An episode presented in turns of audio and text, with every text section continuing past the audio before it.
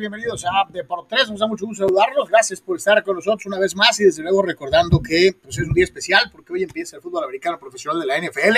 Rock and roll, muy bien. Mucha raza está verdaderamente contenta, exultante. Eh, aquellos que saben que su equipo les va a ir bien, pues de pelos. A los que pues, sabemos que a nuestro equipo pues la va a perrear, pues no tanto, ¿no? Pero este, de todas maneras, no deja de ser una época especial en el año en donde hay de todo eh, para todos los gustos eh, dentro de lo que es eh, el deporte en general. Nada más nos falta la NBA y ya estaríamos así, mira, all around, total y absolutamente servidos de lo mejor del deporte a nivel internacional. Por lo pronto, suerte a Bucaneros, suerte a los Vaqueros en el juego de inauguración del fútbol americano profesional de la NFL. Lo estaremos platicando a detalle, tanto en esta edición como en la de las 5 de la tarde. www.deportres.com, nuestra casa en la red mundial de información. Búscanos, tienes toda la información que necesitas para estar al momento y al día en información internacional, nacional, regional y local. Todo para ti a través de www.deportres.com. Agradecemos como siempre a nuestros queridos VIPs en Patreon. Gracias a todos y a cada uno de ustedes por sumarse a este esfuerzo eh, y mantener este espacio de comunicación deportiva totalmente independiente a través de redes sociales. A todos ustedes, muchísimas gracias por ser parte de la familia Deportres en patreon.com diagonal Deportres. Busca eh, eh, esta dirección que te estamos diciendo. Hay tres planes de apoyo. Hay un plan de apoyo libre para mantener esto vivo, comprar más equipo, hacer mejor las cosas, buscándote dar el mejor servicio posible. A los que ya son parte de Patreon, gracias y a los demás, dense una vuelta, vale la pena. Desde como siempre, invitándote a que si quieres anunciar tu producto o servicio, los teléfonos están a tu entera disposición. Nos daría muchísimo gusto atenderte personalmente. 663-116-0970, 663-116-8920. Los teléfonos para que nos eh, llames, hagamos una cita, tengamos eh, una evaluación y bajo tu presupuesto pensar en la mejor forma de promocionar tu servicio o producto. Ahí están los teléfonos en pantalla. Anúnciate con nosotros en Deportes. Ahora, ya te saludo con gusto y igualmente saludo a Tony Álvarez en la distancia. Saludos, Carlos, saludos eh, a todos, eh, pues listos, ¿no? Para platicar, buena jornada deportiva hoy, Carlos, como decíamos, eh, el tema del americano y un, un ratito antes va a estar el partido de los toros en la final de béisbol, además, por supuesto, grandes ligas y bueno, siempre hay algo de fútbol, así que eh, listos para recibir sus, eh, sus comentarios y un gusto que esté con nosotros. La primera del día la tiene nada menos y nada más. Ahora le ganó a, los que habitualmente lo hacen. Don Eduardo de San Diego, de nuestros queridos patrocinadores VIP, dice: Qué buen speech de Derek Jeter ayer, dice. Merecido ser Hall of Fame, sin ser Yankee fan. Pero para mí, el mejor shortstop que haya visto jugar, una carrera increíble y de ensueño que cualquier pelotero soñaría. Sí, ayer lo platicábamos. Es que y aquí sí lo decimos, ¿no? Eh, ayer más o menos lo explicaba eh, y, lo, comentábamos. Hay jugadores que probablemente no sean los mejores dotados técnicamente o físicamente o técnicamente, pero que trascienden y van más allá por su personalidad, por su forma de ser. En fin, eh, tenía todo, ¿no? Eh, tiene todo. Caballero, cero escándalos, muy bueno en el desempeño de su, de su profesión de eso con Armando, el único detallito es tal vez eh, el hecho de no haber tenido un poquitito más de poder, ¿no? Pero bueno, pues eso nunca estuvo en sí, eh, en, la evaluación de él como... No, pues no, no, no, no, lo, querías, no lo querías de cuarto up, ¿no? Este, es prácticamente perfecto, ¿no? O sea, es, uno de esos raros casos, ¿no? O sea, los Yankees, los Yankees tenían otros peloteros con esa característica, esa responsabilidad jamás recayó en Jeter, que era más un pelotero de contacto, eh, eh, eh, un, ejemplo, una guía dentro del vestidor. Si hubiera tenido un poco más de esa característica, estaría considerado entre los mejores de la historia, pero hasta arriba, hasta arriba. O sea, no, bueno, pero, es como decir, por ejemplo, si, si Ricardo López este, hubiera peleado en welter, ¿no? Pues no se puede, ¿no? O en peso completo, pues pues hay cosas que tienes y no tienes, ¿no? O sea. Por, eso, man, por eso, por eso tal, vez lo que, tal vez lo que mencionas le da más mérito, ¿no? Porque sin tener el poder, llegó a ser el jugador más importante de un equipo histórico. eh, no sé si el mejor más importante, pero era pues el yo, líder, creo que, yo era creo el que líder, podías, yo creo que podías jugar con cualquiera menos sin el capitán, ¿eh? De ese tamaño. O sea, el tipo era un ejemplo, era, era, era, era la cara de los Yankees. ¿no? Había Alex Rodríguez, había eh, Tino Martínez, había Bernie Williams, había. Pero un día sin Jeter era terrible, ¿no? O sea, eh, era así de importante era Derek Jeter, ¿no? Eh, en fin, bueno, pero estamos platicando con más detalle, eh, así que bueno, pues ahí está. Decíamos, obviamente, ¿no?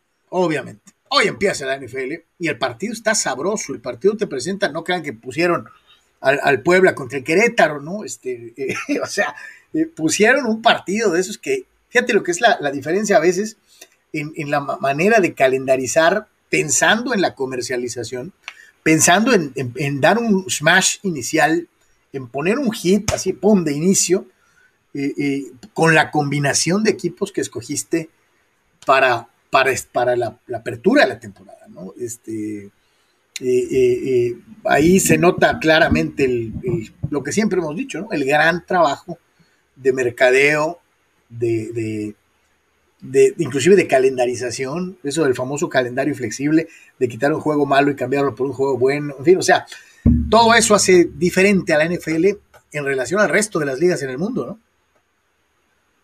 Este, pues sí, sí, sí, sí, sí. O sea, digo, realmente, vamos, no, no digo que 70-0, pero, eh, o sea, es muy inteligente en el tema, como bien lo dices, de, de, de nombre, ¿no? Eh, pero, pero digo, realmente dudo mucho que Dallas esté realmente en la, en la ecuación del, del nivel de Tampa, ¿no? O sea, ¿no? Eh, Dallas cumple con el otro factor, exactamente. pero, pero tienen el nombre, ¿no? Y entonces es Claro. importante ponerlos en lugar de poner, pues, no sé, a, a a Jacksonville, ¿no? claro. O sea, Dallas cubre ese demográfico en la época de los chis demográficos, de que pues es el equipo más popular del mundo, pese a quien le pese, ¿no? O sea, y, digo, y lo dice un acerero, ¿eh? Este, los vaqueros son los vaqueros aquí en China y, tienen su importancia histórica y en la famosa aura del America's Team. eh, eh, aunque no hayan estado en playoff, no hayan ganado una final en 100 años, no tengan a Roger Staubach, eh, siguen siendo the America's Team de una, de una u otra manera. Tony, supongo que estás feliz como un verdadero pollo eh, porque hoy empieza la NFL. el fútbol americano eh, de los Estados Unidos, hay que ser muy sinceros, esas son las emblemáticas. Eh, digo, este juego va por NBC y se ha vuelto catchy, ¿no? Su, su jingle, su theme song. Eh, tal vez extrañamos un poquito el, el- el anterior, de, de los- de los viejos tiempos de NBC, pero este se ha vuelto emocionante. El de Fox se ha vuelto tra- tradicional desde que compró los derechos de la liga. El de CBS en esta etapa también reciente es buenísimo, buenísimo, buenísimo. Y pues los de ABC, ESPN, ¿no? Del Monday Night Football, Sunday Night Football, pues son tradicionales. A lo que voy con todo esto es que señoras y señores se ponen la piel chinita al escucharlos. Se pone la piel chinita al comenzar a platicar de lo que se va a venir esta noche con el debut en la temporada del campeón Bucaneros de Tampa Bay, Tom Brady, recibiendo a los Vaqueros de Dallas, Dak Prescott, Amari Cooper, CeeDee Lamb, Zeke Elliott, del otro lado además del legendario Tom Brady. ¿Por dónde empezamos, no? Eh, Mike Evans. Eh, puf, pues es que están loaded. Rob Gronkowski. Eh, Playoff Lenny. eh, con Ronald Jones. Eh, el resto de los receptores también impresionante, ¿no? Con, em, eh, con Galladay, con, eh, con eh, obviamente Antonio Brown, eh, holy moly, o sea, están loaded, en defensa están loaded, loaded, loaded, loaded. Entonces también, así que, ¿qué más podemos pedir? Cinco pasaditas, arranca por fin la temporada de la NFL, la temporada regular, los juegos que cuentan los de de veras, una temporada con un juego extra de aquí en adelante y que ya queremos ver, ¿no? A todos los jugadores estrellas en el emparrillado. ¿Cómo esperamos el juego? Dallas tal vez tardará un poquito en encontrar ritmo. Y eventualmente en la temporada creo que van a caminar. Pero en la presentación del campeón en su casa ante su gente. Con Tom Brady en los controles, con todos esos jugadores. Mucha medicina. Tal vez tampoco sea un juego así súper espectacular, pero ¿qué les gusta? Pronóstico, pronóstico. Yo tengo Tampa Bay un 27-14, 27-13. Algo así, ¿no? Yo creo que algo así, 27, sí, sí, sí, algo así, algo así, donde van a dominar, van a controlar el tiempo de posesión y no va a ser necesario anotar más de 30 puntos. Que pueden, por supuesto. Porque la defensa de Dallas sigue con muchos interrogantes, pero, pero van a dominar, van a controlar y eso será suficiente para que ganen los Bucks de Tom Brady y compañía en el debut en la temporada en el kickoff de la NFL. Pues está bueno el, pronóstico de pensar en aquello de altas y bajas. Digo, no sé cómo estén los, los momios al, momento. Yo me voy a ir 28 a 24. 28 a 24 victoria para, para eh, Brady y compañía eh, sobre estos vaqueritos que pues, les tocó bailar con la más fea eh, al inicio de la temporada, pero que creo sí van a estar peleando, sí van a darle satisfacciones a Iván el White, a Abraham, ¿A quién más? Este, tenemos una profusa Cowboy Nation entre los habituales del programa. Entonces, este, eh, pues sí, sí, sí, va, va, a empezar perdiendo, pero le garantizo que la temporada de los vaqueros este, sí le va a dar emociones a sus, a sus seguidores. Eh, bueno, pues sabemos que drama siempre hay, ¿no? Este, la verdad no, no, no puedo meter las manos al fuego por, por los vaqueros. La verdad es que eh, no, no, no sé qué, va a pasar, ¿no? Tanto pueden tener una buena campaña como eh, explotar como, como campechana, ¿no? Este, eh, yo también creo que gana Tampa tranquilo, puede ser un 24 a, a, 10, 24, vamos a decir 24 a, a 13, a final de cuentas, a favor de, de, Tampa, ¿no? Este, con una buena actuación de la defensiva del equipo de los Buccaneers. ya digo, ¿qué más decir de, de Brady? En el sentido de, buscar ahora con Tampa el repetir, este, eh, pues eh, los últimos equipos que han hecho eso son los mismos Patriots de él, los Broncos, los Vaqueros, o sea, eh, pero realmente pues no ha acontecido, pues básicamente desde los Patriots, si estoy correcto, del 2003 y 2004, no ha repetido nadie.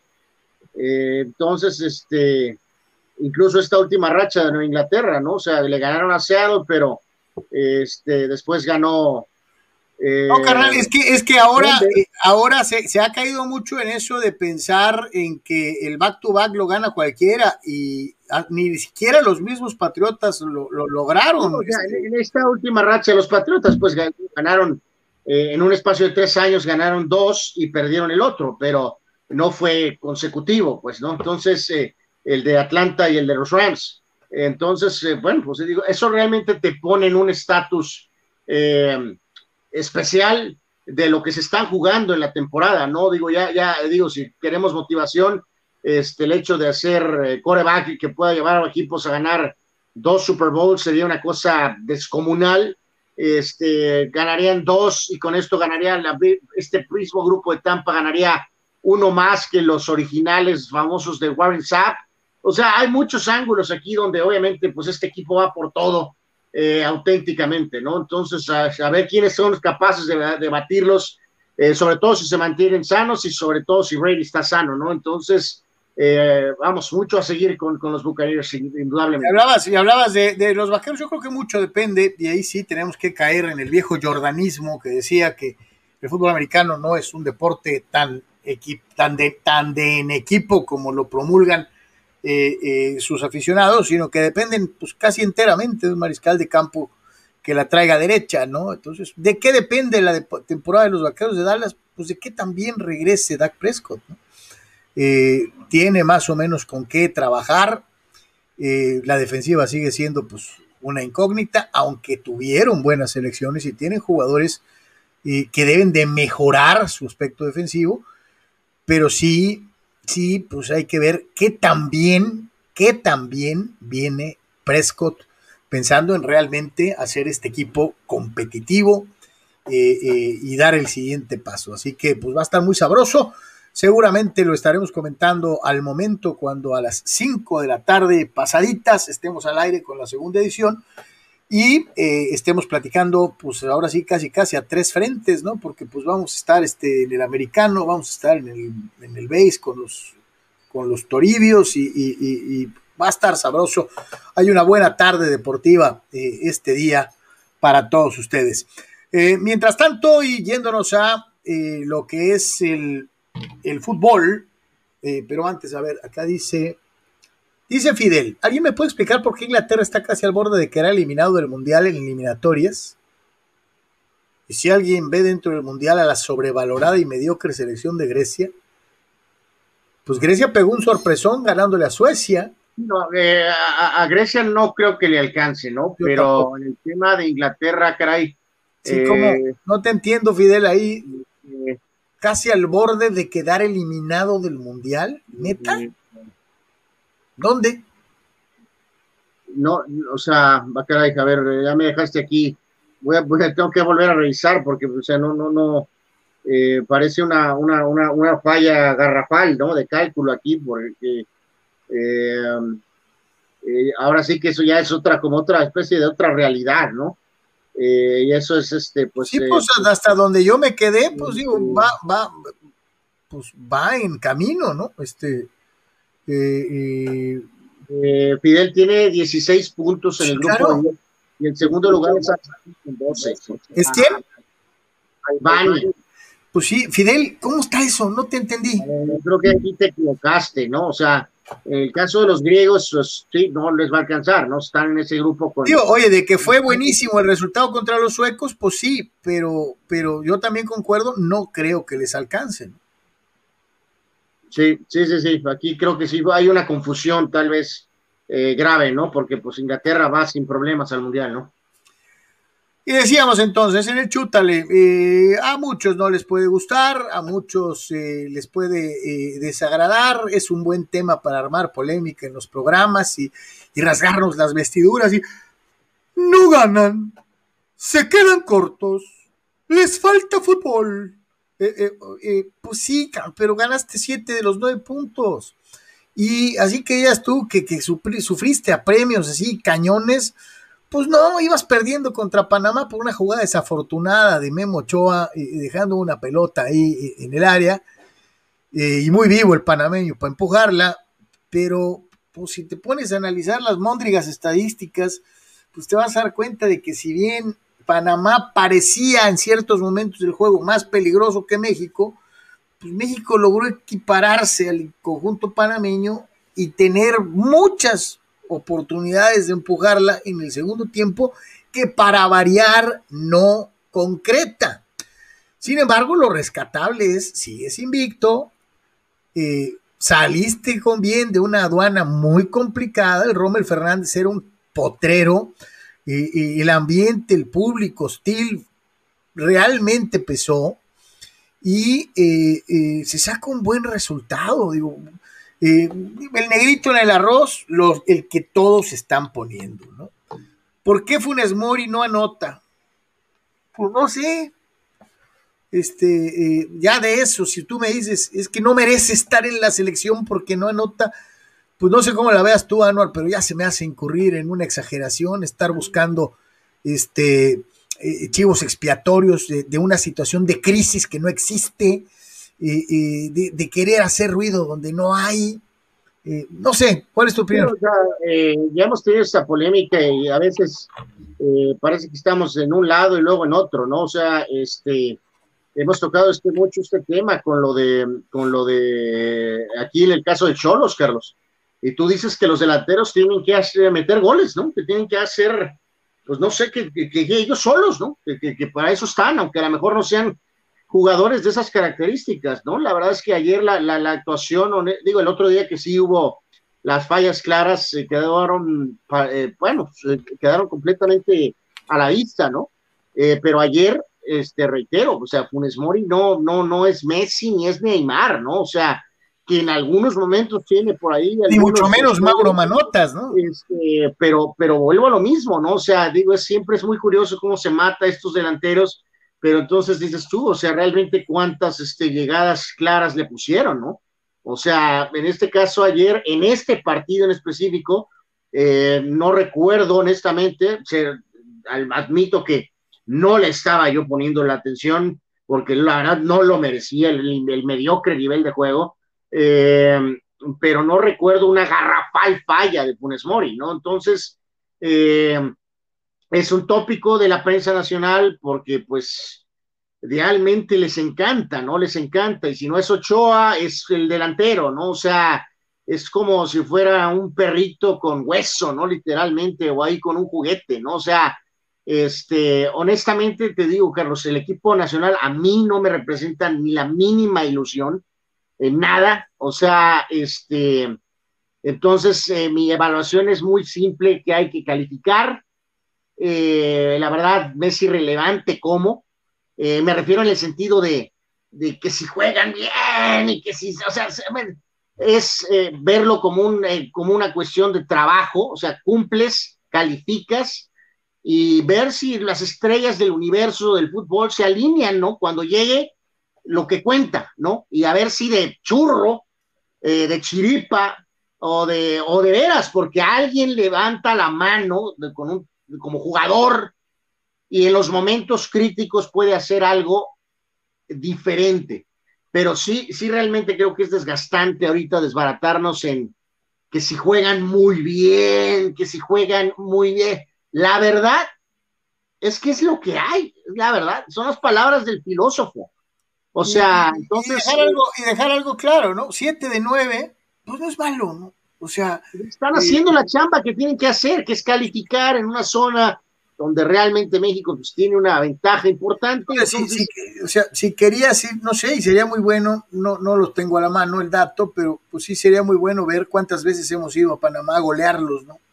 Sí, que, yo, que yo me acuerde, que yo me acuerde. que nos ha pasado en mundiales pasados, ¿no? Donde nos complicamos, corremos técnicos en la eliminatoria, eh, eso es realmente increíble, la verdad, ya cuando lo piensas, dices tú, con la infraestructura, dinero. Lo, que, pasa, es que precisamente a estos agoreros del desastre les da flojera que la eliminatoria vaya así, tranquila, o sea, eh, eh, necesitan correr a alguien, necesitan noticia, necesitan mover, alborotar el avispero, como diría cierto fulano, este, y, y la realidad es que, pues, como dices tú, pues están haciendo la chamba, ¿no? Eh, pues sí, o sea, vamos simplificando lo que es una, una eh, cuestión que se tiene que hacer, ¿no? Hipotéticamente, ¿se puede jugar mejor? Sí. De acuerdo a las condiciones, ¿no? De acuerdo a las condiciones. Tan sencillo como eso. O sea, no a... lo que voy, Carlos, es que el equipo aún con, o sea, requiere de ese toque de magia individual, de a lo mejor de Raúl, si es que está bien, tal vez de Chucky, porque el equipo va a seguir con esa misma característica aún con este técnico, ¿no? Va a tratar de jugar, va a tratar de tener la pelota, de ser práctico, este, niveles altos de posesión de pelota, este, va a tratar de jugar, va a tratar de jugar al fútbol, pues, o sea, eh, pero ya sabemos eh, dónde, a dónde vamos con eso, ¿no? Eh, ya lo hemos visto con cuántos técnicos, con cuántos jugadores, supuestamente esquemas distintos, pero ese tenor se mantiene, ¿no? O sea, el estilo del fútbol mexicano es, es ese, ¿no? De posesión de pelota, de, tratar de tocar buen, de, buen toque de pelota. de quererte meter con el balón este, hasta la portería y no tirar, que, es muy mexicano eso, o sea. O sea, más o menos es lo mismo que veo ahora, ¿no? Entonces. Anuar, este, muérete de envidia. Ve esto. Ah, no, bueno, Iván, saludos. Me cae que sí. Me cae que sí, envidia de la buena. Este, fulano, pásatela muy bien.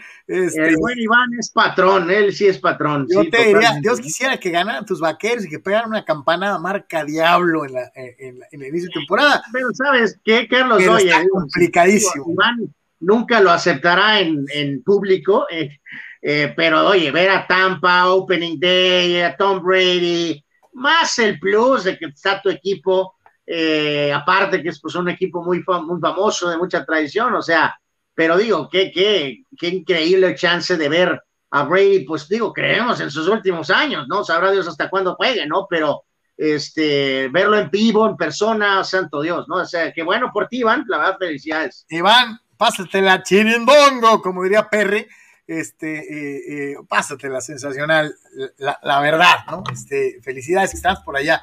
Dice Dani Pérez Vega, ¿qué tal? Misión cumplida del Tri, 7 de 9. Es muy bueno para empezar la eliminatoria. Por otro lado, lástima por los Cowboys Nation del programa, pero creo que su objetivo realista es no perder más de, por más de dos touchdowns y que Dak salga el, sano el juego de hoy. La opinión de Dani Pérez Vega. Eh, bueno, qué, forma de, de, eh, de, jugar, ¿no, Carlos? O sea, de cuando ya de antemano vas con que tu jugador estrella, este, estás con el, ¿cómo dicen? Con el rosario en la mano, ¿no? Y entre algodones, ¿no? O sea, sí, sí está cañón, ¿no? Digo, ojalá haya quedado bien, ¿no? Ojalá haya quedado bien. Tony, ¿tú cómo viste al Tri? Otra cosa, ¿no? De, de, las eliminatorias con sus ambientes sí hostiles, pero su fútbol malo, ¿no? Malo, malo, malo, malo, mediocre en ocasiones, llanerón, eh, arcaico, eh, falta de técnica, falta de idea, con más amígdalas que otra cosa y no precisamente porque eso sea algo bueno, eh, porque muchas veces termina siendo eso algo que juega en contra porque pues llegas con fuerza desmedida y te terminan pegando y ta, ta, pues vivo la CONCACAF, ¿no? Digo, y no, no, no nada más es exclusiva de CONCACAF. Eh, hay juegos así también en Colmebol y, y, en todos lados. Pero, pero lo de ayer del México-Panamá pues sí estuvo feo. Eh, arrancando el juego lo llegamos a platicar, lo alcanzamos a platicar en la segunda edición de Deportes. Memo ahí salva. Después México tiene tres que no logra concretar, incluyendo por ahí un disparo de larga distancia del Tecatito que el arquero alcanza a meter la mano eh, antes un centro que no alcanzan a cerrar la pinza y un mano a mano también, ¿no? Y luego viene el gol de Panamá en un error de Memo Ochoa, un centro pasado de izquierda a derecha y le hace la pasada un jugador eh, que termina centrando, ¿no? Luego de recibir la pelota cerca de línea de fondo y en ese centro raso eh, Memo mete la mano y mata la pelota y la empujan para el 1 a 0. Panamá tuvo más la pelota en el, en el primer tiempo, perdón, y pues no sé si decir que de verdad tuvo para hacer el segundo, pero pues ya después en el segundo lapso eh, sale Funes Mori, entra Henry, sale Orbelín y entra eh, Antuna. La defensa agua, eh, Jorge Sánchez terrible, Araujo muy, muy, muy, muy, muy, muy mal. Medio campo muy desalineado, honestamente. Pero al final se consigue el gol, ¿no? Luego de un centro, una serie de rebotes, pases imprecisos, le queda la pelota ahí al Tecatito tras pegar el esférico en el poste. Y muy bien, ¿no? Amaga y después define exquisito. también tuvo un partido terrible Tecatito, pero pues logra el gol del empate. Y al final México hasta tuvo por ahí un par de llegadas para buscar haber ganado. Eh, al final son siete puntos que mantienen a México arriba. Panamá está ahí como segundo. Y pues tres juegos, siete de nueve posibles. El Tata ausente en dos por su procedimiento en el ojo. Pues lo compramos, ¿no? Honestamente yo pensaba que México le podía ganar a Panamá y, empatar con Costa Rica, pero Costa Rica trae un nivel espantoso. Y lo de Panamá fue más por un ambiente hostil y, y que México también anda muy, muy mal de nivel. Pero pues tenemos que palomear porque tenemos que ser resultadistas porque no hay con qué evaluar el funcionamiento honestamente.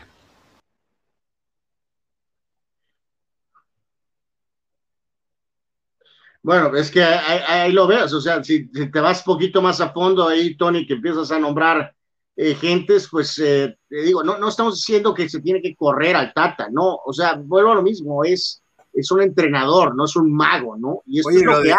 Lo de, Jorge Sánchez, lo de Jorge Sánchez, ayer lo platicamos, yo te decía, Jorge Sánchez ya perdió el puesto en América, sigue siendo seleccionable, porque juega en el América, creo, y este sí muestra eh, un nivel de distracción que llega por momentos a ser complicado, ¿no? Eh, Jorge de repente se agrega al ataque y se le olvida que es defensa, ¿no? Este... Pues, ahorita hay críticas fuera del tema de selección diciendo que Córdoba anda muy elevado, Carlos, por este detalle que tuvo de, con, con Villa, que porque trae el 10, que porque está dando entrevistas, entonces eh, también hay que poner un poquito de mesura en eso, ¿no? De que a lo mejor mucha gente puede pensar, eh, corran al Tata, ¿no? Y pongan a Jimmy Lozano o, o promueve a toda la Olímpica, ¿no? Este, o sea, no, no, no, no, tiene que ser una buena mezcla de lo más destacado de esa selección olímpica con los veteranos que estén en el nivel correcto para cada convocatoria y eventualmente para la Copa del Mundo, ¿no? Entonces, este, habrá que ver, Carlos, como no hay nada que ver más que califica, califica hay, que, tener, mesura, sí hay situaciones puntuales dentro de la cancha que, que sí pesan, reitero, lo de Jorge Sánchez es corregible, mucho se habló de, de, del titán, y no estoy hablando del titán beisbolero, sino del titán futbolero, este, eso ya se corrigió, solito se corrigió, hay otros, hay otros lugares dentro de la selección que tarde que temprano van a tener que buscar mejores jugadores, porque debe de haber mejores jugadores. Y si no mejores jugadores, de perdida gente que esté atravesando un mejor momento. Porque a lo mejor no es que, no es que seas mejor, sino porque estés en el momento correcto, cuando estás en las altas, eh, eh, en el nivel futbolístico o físico que traes. Eh, hay algunos jugadores de este equipo nacional que tal vez no están en su mejor momento, ¿no?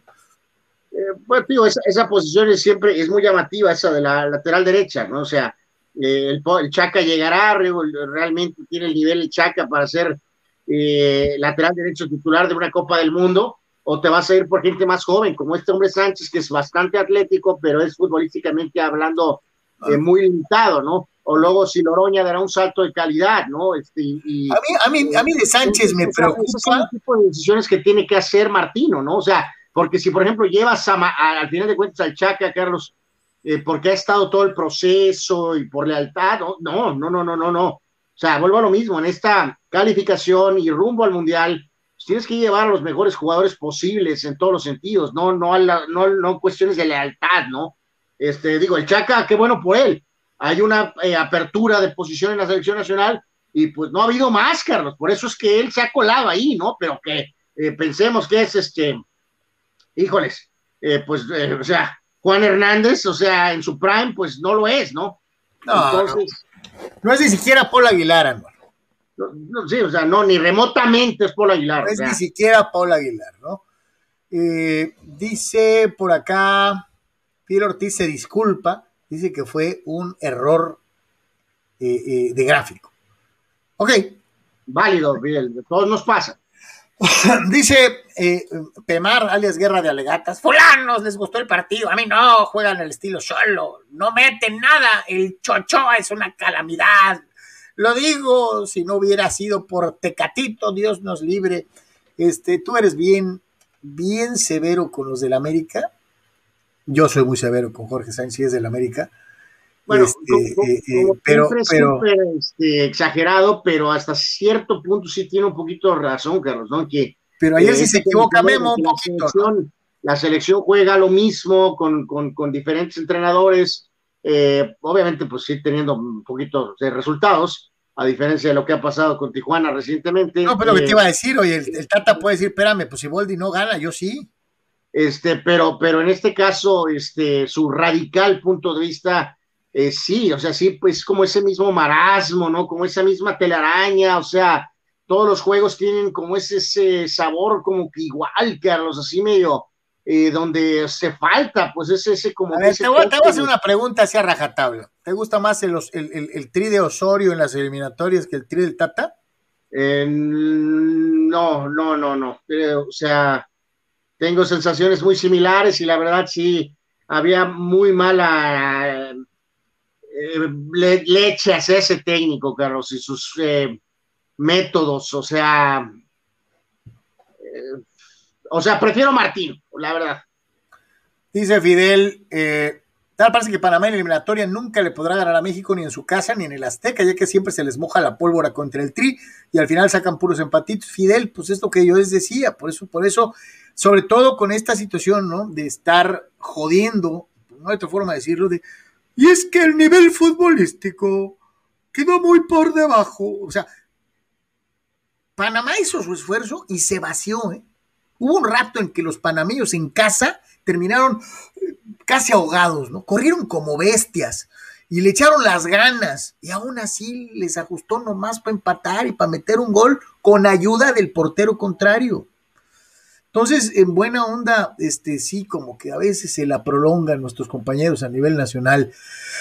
Víctor Baños dice, muchachos, espero que mis Cowboys no sean exhibidos en, prime time. será el primer examen difícil para la defensiva y ver alguna mejoría. Ahí les encargo a Dak, dice, eh, eh, un, un, bote de W40, dice. ok. César Sánchez, si acaso la única crítica es que defensivamente hay muchas dudas, porque de alguna manera que te terminen las jugadas en la cara dos o tres veces por partido, puede ser que se les complique, pero ahí se está, ahí, está, están en primero. Sí, César, y fíjate que tocaste un buen tema, ¿no? Tanto los ticos, ¿no? Jugaron del nabo, la verdad, terrible. Pero por ejemplo, los jamaicanos, ¿no?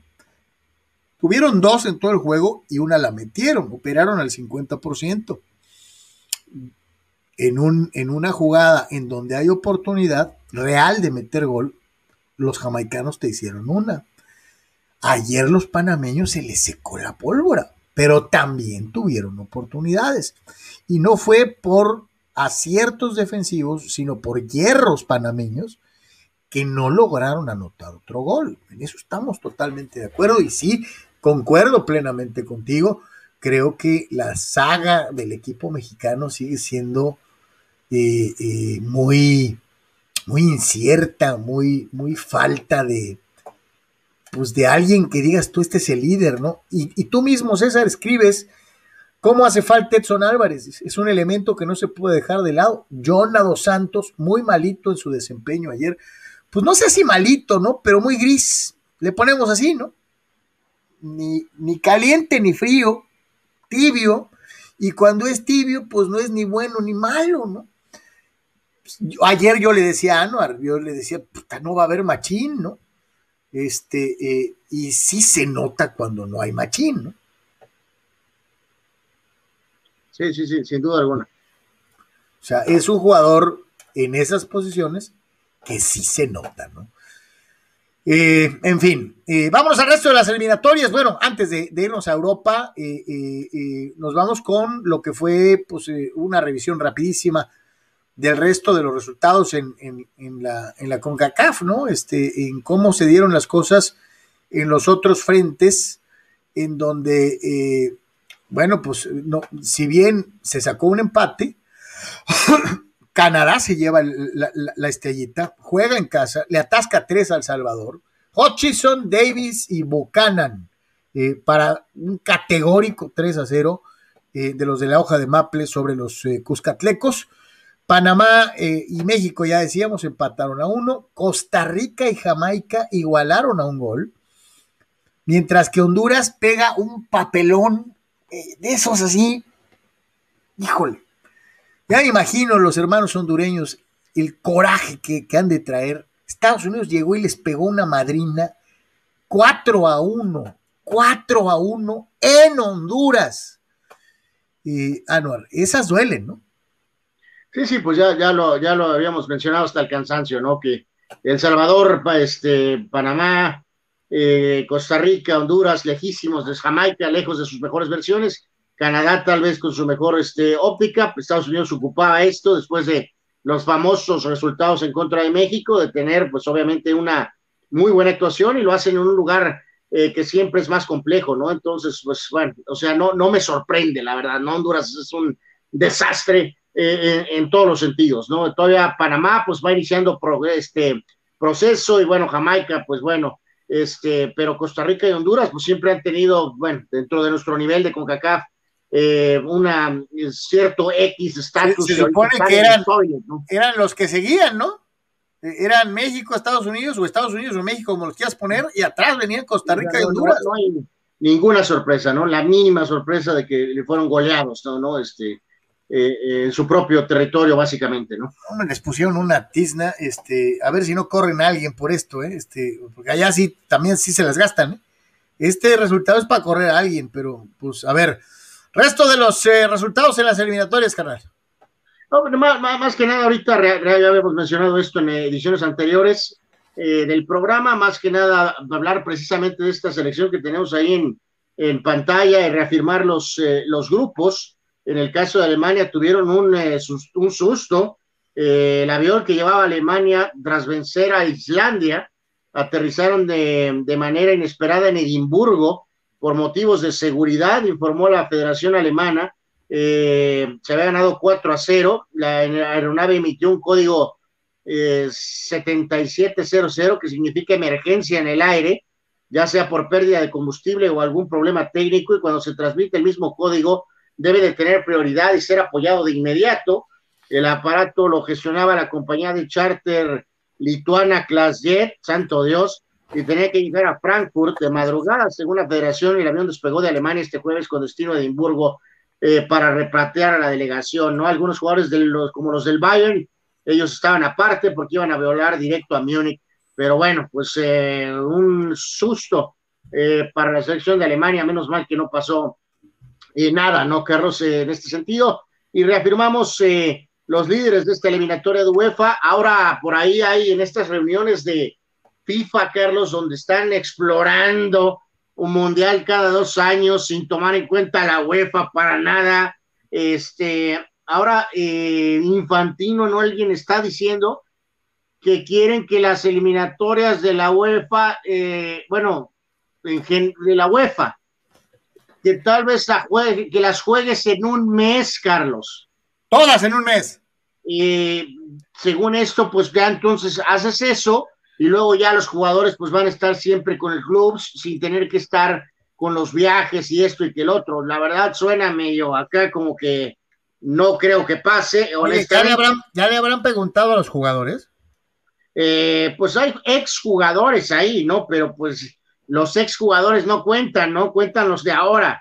Este, bueno, Portugal líder en el grupo A, España en el grupo B, Italia en el grupo C, Francia en el grupo D, eh, Bélgica en el grupo E, Dinamarca en el F, Holanda en el grupo G, Países Bajos, eh, Croacia y Rusia empatados en el grupo H en la parte alta, Inglaterra en el grupo I y Alemania en el grupo J. Entonces, eh, vamos, pues prácticamente todos los pesos pesados, todos, todo indica que van a ir directos a la Copa del Mundo, ¿no? Pues ahí está, entonces, oye, lo de los alemanes, este, Santo Dios, qué susto, ¿no? Este, digo, no se le desea a nadie eh, cuando andas allá en el, en el pues cielo. hay bastantes aviones en Alemania, ¿no, Carlos? Como para andar agarrando aviones lituanos, ¿no? Pues sí, eh, oye, por andar buscando, por andar buscando recortes en el presupuesto, este. Eh, pensé que solo, solo con la CONADE, ¿no? Este, pues, sé que Islandia no está aquí a la esquina, ¿no? Pero yo preferiría un avión alemán. pues ahí está.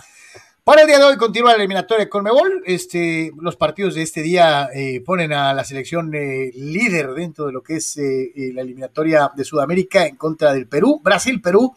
Argentina se medirá a Bolivia en territorio pampero.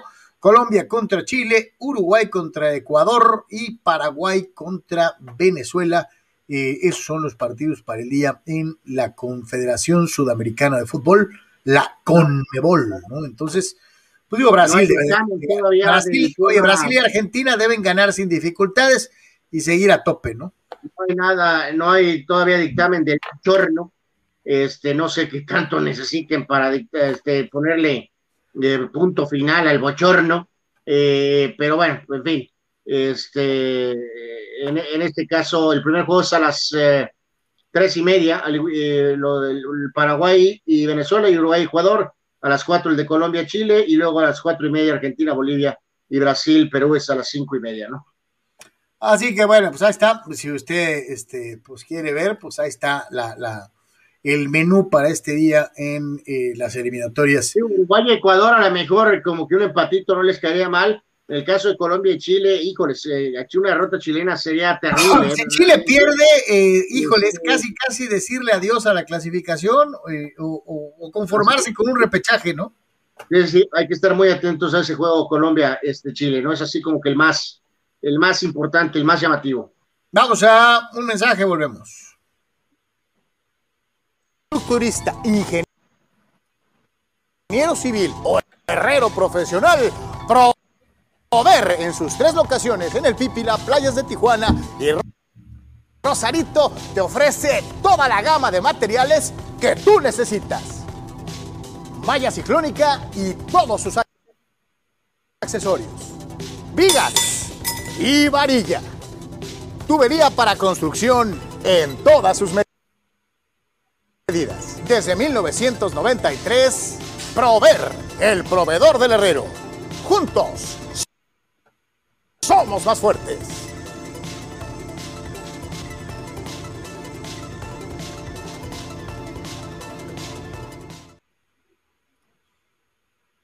Vámonos con eh, más participación de nuestros amigos en, en, en, eh, eh, el chat, en, la, en, las redes sociales. Y, dice, mm, mm, mm, dice Pemar que no se trata de ganar a los güey, que se vea que se juega un sistema de conexión triangular.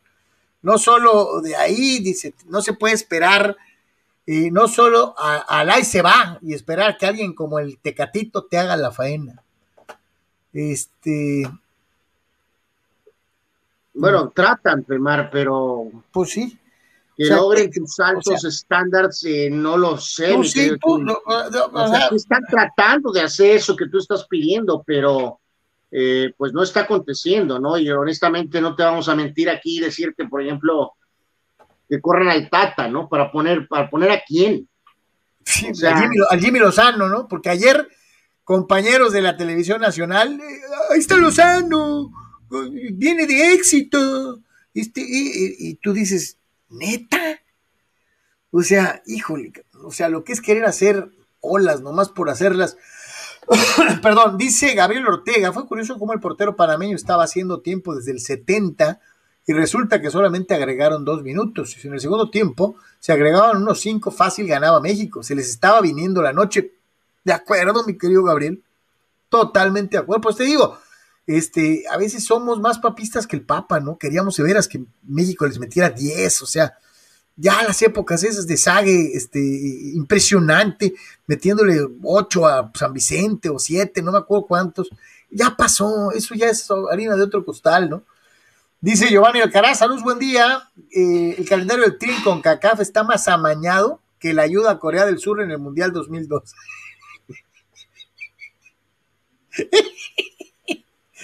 ¿A qué insinúas, Giovanni? ¿Que, todo lo ponen a modo para que el gran negocio de la FIFA califique a Wiwi? Digo, porque si es un negociazo, ¿eh? Este, eh, eh, es un negociazo, la verdad. Dice Gabriel Ortega, por otro lado, Funes muerto no debe estar ahí, no por ser naturalizado, sino porque no tiene juego, es muy malo. Eh, Martín debe ser titular ahorita y se ve la diferencia en cuanto entra Nelly Córdoba. Sí, yo también concuerdo que el que debería de empezar. Un poquito, suena muy americanista ese, ese punto de vista, ¿no? Este, yo, yo sí te digo, yo sí creo que debería ser titular, eh, eh, debería ser, empezar los juegos Martín, así la veo yo. no sacar a Funes Mori, este, de o sea, de todo. Eh, pero sí creo que ahorita debería de empezar Martín. Atraviesa un mejor momento, ¿no? Pero, pues. Pues, eh, híjoles, pues está un poquito en Henry Martin, Carlos. Este, eh, la única forma de poder medio meterse más es que meto hartos goles con el América, Carlos. Este. Sí, sí, porque a lo mejor de la hora la hora se anda quedando hasta sin chamba. Este, me refiero, este, eh, eh, va a perder, se va a perder a lo mejor el Mundial, este, si no sigue metiendo goles, ¿no? Pero pues bueno, este, así pasa cuando sucede de, una, de una u otra manera. más participación, dice por acá. Mm, mm, mm, Gabriel, no, bueno, no, Víctor, Víctor Baños, hablando de béisbol, dice: Mis están a seis outs de caer a dos y medio de los gigantes y con eso de los malditos descansos, un line-up inofensivo completamente. Bellinger, Sousa, McKinney por abajo del 200 de porcentaje. Esto obligaría prácticamente ganarle dos de tres a los padres para mantenerse en posición. La opinión de Víctor Baños, sí, los Dodgers escogieron el peor momento para caerse eh, eh, eh, de una manera, ¿no? ¿Mantienes tú de esta o ya vas a cambiar el discurso? No, no, fíjate que yo, yo todavía sostengo que algo va a pasar. Digo, Gigantes fue el primero en llegar a 90 triunfos este, en, la, campaña. Algo va a pasar. Todavía sostengo que los Dyers tienen la capacidad para virlarles el primer lugar y de que San Francisco juegue el comodín, pero eh, a lo mejor, digo, como están ahorita, parece que está mejor San Francisco. no creo que queda claro que tu frase de que Gigantes se iba a caer, yo creo que ya no, ¿verdad? Pues sí, por decirte algo, los Dyers le pegan tres a los padres y San Francisco por ahí pierde una serie, pues sería medio juego o un juego de diferencia, cuando todavía falta buen rato de, partidos. Entonces, todavía se puede todavía se puede. El problema es que, pues, como dijo nuestro amigo, le tendrían que pegar a los padrecitos, lo cual sería muy doloroso y muy triste este, para, para los aficionados sandiguinos y tijuanenses que son padrecitos. Ni siquiera voy a, eh, no, no, sé qué comentar ante eh, los, el término de los padrecitos, ¿no? son nuestros queridos padrecitos, los pequeños padres que, quieren ser grandes, ¿no? Que, empiezan a desarrollar y, dicen, ya no soy un padrecito, ya soy un padre. O sea, este...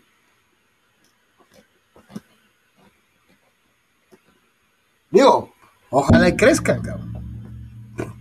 Ojalá y crezcan. Eh, eh, no sé si aquí o no como también espero, carnal, que de una u otra manera crezca el presupuesto, pero de deportes.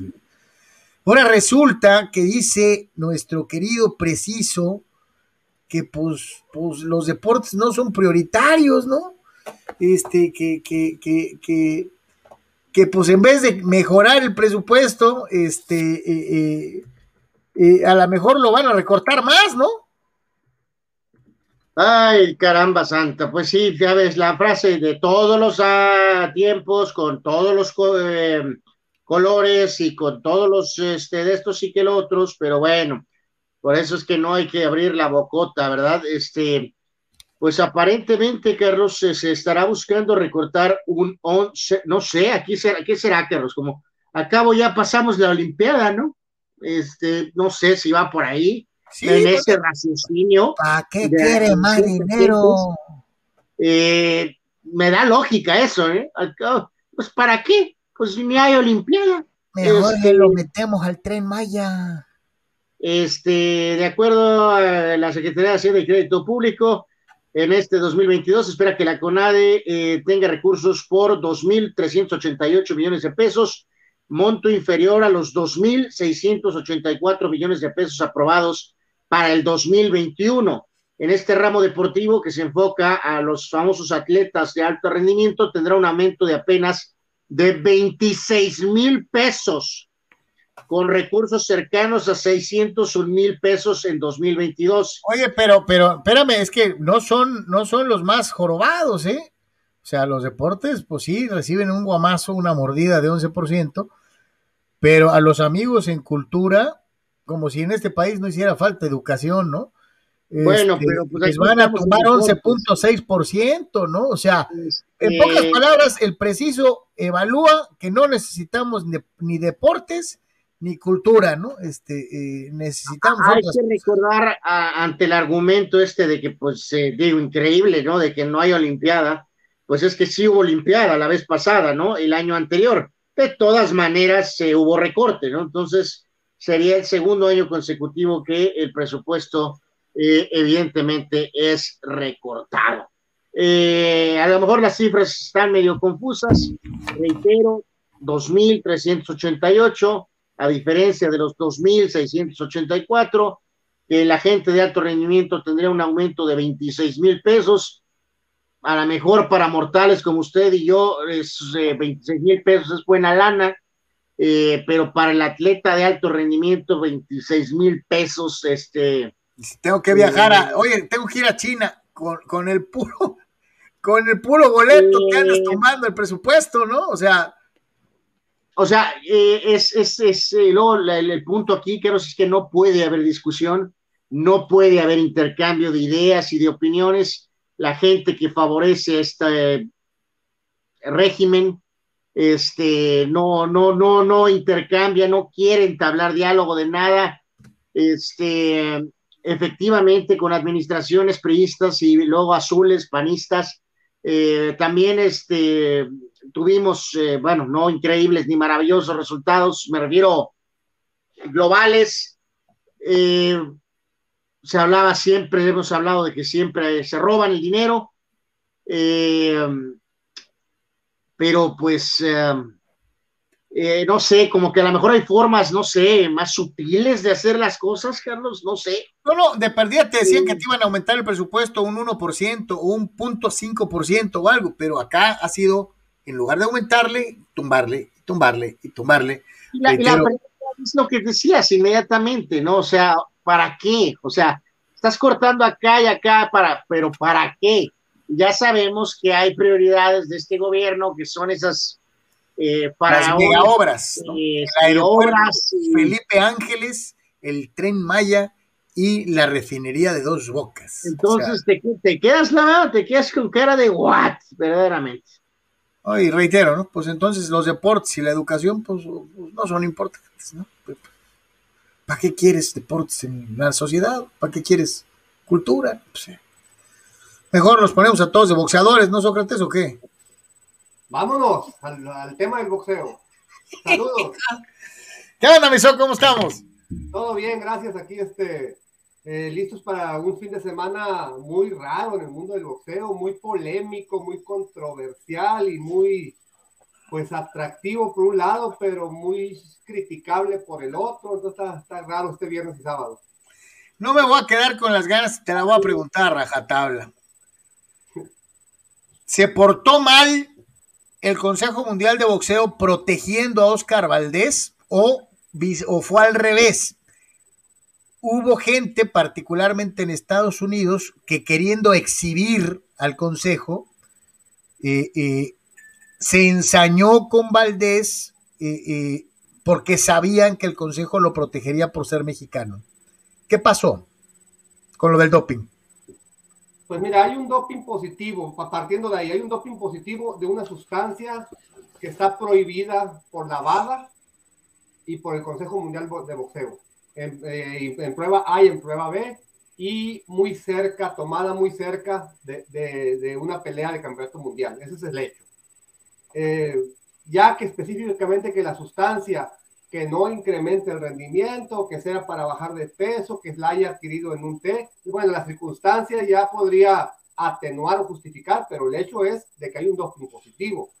Eh, sí, yo creo que sí el Consejo Mundial de Boxeo debió al menos aplazar la pelea. Yo sé que la inversión de una empresa y la fecha de una televisión son muy importantes, pero estamos hablando de la credibilidad de un, de un organismo que rige el boxeo mundial y de un campeón mundial.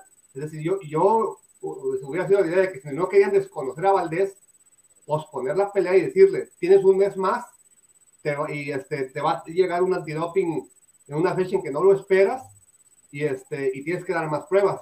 El argumento es que ese producto o esa sustancia que se le encontró efectivamente puede estar presente este, en test que te sirven para hacer digestión y cosas de esas. Oscar Valdés argumentó, estoy dejando de tomar café, ahora tomo té. Sí, pero hay, hay que, hay que saber eh, qué tomas también, ¿no? Igual como el clenbuterol que ha salido y que dicen, no, es que está en las, carnes principalmente de México porque así se engorda el ganado, como sea, hay un doping positivo. Eh, son temas que hay que, que hay que cuidar porque estamos cayendo en una situación en la que no pasa nada. Me puedo dopar y no pasa nada y eso es un mensaje muy peligroso para los jóvenes. Y, yo, yo sí te digo un momento, particularmente de la barra de, de, de, periodistas especializados en boxeo de ESPN, que se fueron a la yugular, ¿no? O sea, eh, casi, casi afirmando, si hubiera sido peleador de la asociación o de la federación o de la organización y no del consejo, lo hubieran despojado del título y hubieran buscado pues, a, a, a alguien para hacer la pelea por un campeonato interino. Pero como es mexicano, con el Consejo, que también es mexicano, con presidente mexicano, eh, eh, eh, estos periodistas, pues a final de cuentas se salieron con la suya, ¿no? De decir, miren cómo el Consejo mexicano, en vez del Consejo Mundial, el Consejo mexicano protege a sus mexicanos. ¿no? Sí, pero aparte aquí yo veo una situación también muy importante. Generalmente cuando las peleas son en Estados Unidos, la comisión que avala dicha pelea, la Comisión Atlética de California o la de Nevada, en este caso la de Arizona, es la que puede tomar este, determinaciones independientes al Consejo. De hecho, hay, eh, en Nevada, por decirte algo, eh, los referees, el referee y los jueces los determina la comisión que, que rige la pelea, no, no el Consejo Mundial de Boxeo. En Estados Unidos, la comisión que avala es, la principal autoridad del evento. En este caso, la Comisión de Arizona pudo haber dicho, no nos importa lo que diga el Consejo Mundial de Boxeo, en Arizona no pelea Oscar Valdés porque trae un doping positivo. Pero igual, o sea, la Comisión de Arizona le dio luz verde al evento, le dio luz verde a, Oscar Valdés con la condición de que va a ser eh, sometido a dopings hoy, que es un día antes del evento, y mañana después de su pelea. Es decir, va a tener dos dopings eh, que aparte es un procedimiento natural, ¿eh? del doping a un peleador antes de la pelea y después de la pelea. Pero, este, pero la comisión, te repito, la comisión que rige las funciones en Estados Unidos es la, del Estado en la que se realiza, no el Consejo Mundial de Boxeo. El Consejo Mundial de Boxeo avala, pero no rige la función. Ya, ya salió del hospital Oscar de la Hoya, dice que, que pronto regresará y que, que este, eh, la vio cerca, pero que la libró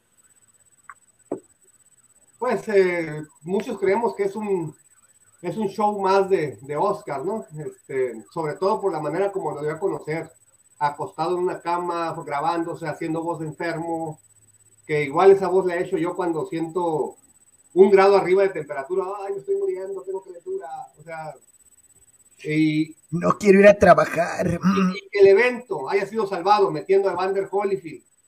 Y lo más preocupante, de eso hablamos ahorita, este, en una pelea oficial de Vander Holyfield.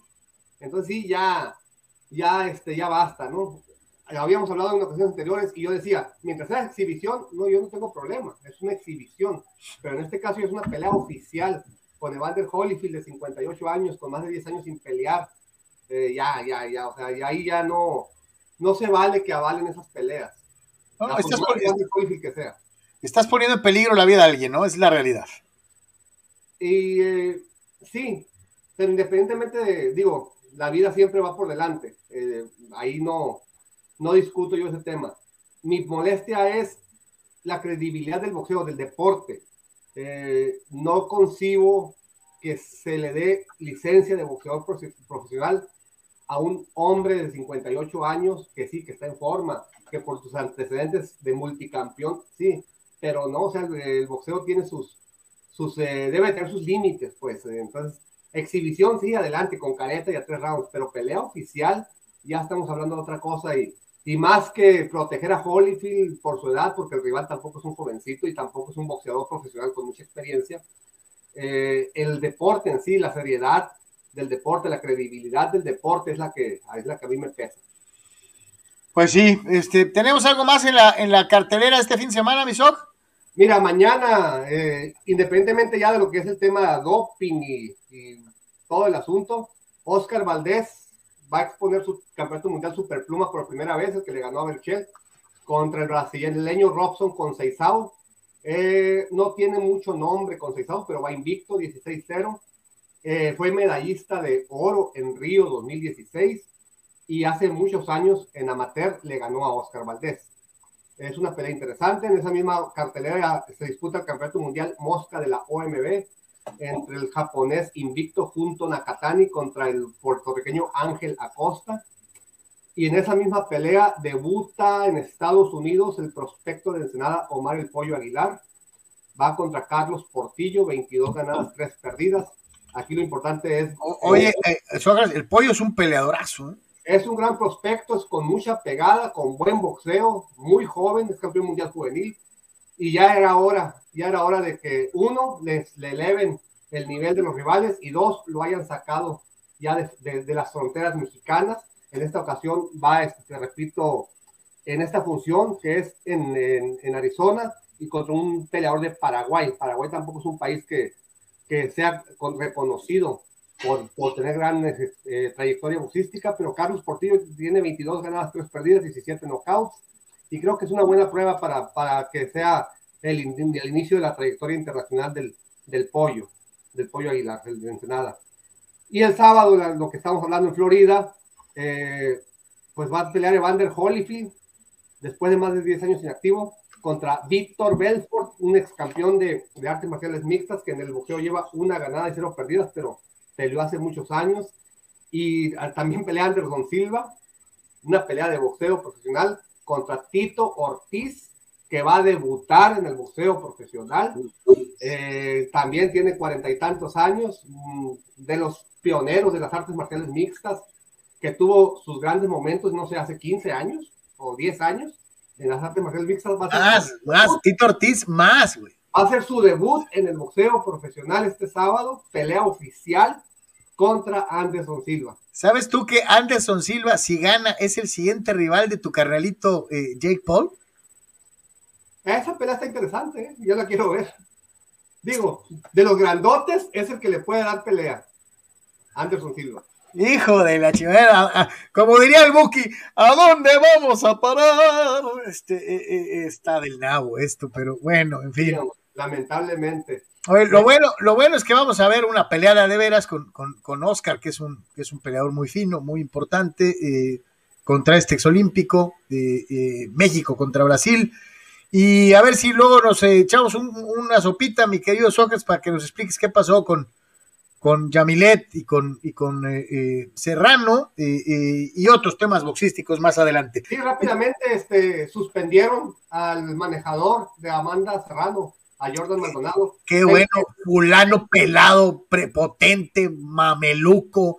Sí, ahí para poner en contexto a la gente, básicamente round tras round, él estuvo gritándole cosas a Yamilet, cosas pasadas de, pues pasadas desde, o sea, que rebasó la línea de respeto de una esquina a otra y en este caso más por tratarse de una mujer al que le mencionó la palabra huevos, ponle huevos mexicana, es decir, pues digo, estamos este, en un boxeo donde sí se vale hablar basura, ¿no? Pero con, digo, hay que, hay que tener hasta tacto para eso. Incluso cuando se acabó la pelea, que debía de haber venido el abrazo final entre las boxeadoras, que creo que sí sería un saludo ahí entre ellas, porque entre ellas No, no, Amanda se portó como una dama. lo, que, fue una porquería fue el fulano, ¿no? Sí, el fulano este, mm, criticó y habló muy mal y le tiró pestes a Yamilet y a su esquina, sin saber que por ahí estaban dos, dos campeones de artes marciales, ¿no? Como son Mario Mendoza y Miguel Reyes. Pero, este, pero sí, fue muy grosero este Jordan Maldonado, faltó el respeto a la boxeadora, al país, usó palabras que no se deben de usar con una dama, ah, por más, digo, sobre todo al final de la pelea, pues que ya no tienes que hablar basura, ya no tienes que tratar de desconcentrarla ni nada. Ya, ya, ganaste, cabrón, ya cállate, ¿no? O sea, ya ganaste. Entonces sí, este, suspensión de seis meses, mucha gente creemos que se quedaron cortas porque aparte de suspensión debió haber eh, existido alguna multa. Es decir, no vas a trabajar y por tus actos vas a pagar una sanción, no hubo, no hubo sanción, solo hubo, un castigo que fue este, inhabilitado por seis meses, pero no le afecta mucho porque generalmente el periodo de pelea pelea es de tres a cuatro meses. Entonces, este, pues lo, único que va a pasar es que va a programar Amanda después de seis meses y se va a quedar prácticamente sin sanción, ¿no? Pero por lo menos el, el antecedente ahí está. Pues a mí el fulano me cayó en los aguacates, no me hubiera gustado que hubiera estado por ahí eh, eh, Pedro Pitbull Fernández, que está de sus eyes y le hubiera partido su mandarín en gajos, la verdad. Pero, este, bueno, saludos, Pedro, donde quiera que andes, que yo ya te ando montando una pelea sin pedirte permiso ni preguntarte, pero bueno, en fin. Sócrates, como siempre, muchísimas gracias. Gracias. Saludos, ¿cómo, cómo queda hoy toros? Eh, ganan. Yo, creo, yo espero que ganen. Si hoy pierden, ya mejor este, les vamos pagando el boleto de regreso para mañana, ¿eh? Pero, pero, pues. ¿Quiénes pichan? ¿Quiénes pichan hoy? Hoy va, hoy va el, el, el polaco, ¿no? No, hicieron ahí, hicieron algún ajuste ahí, no sé qué, hubo un detalle. Bull, Eh, este, Day, ¿o qué?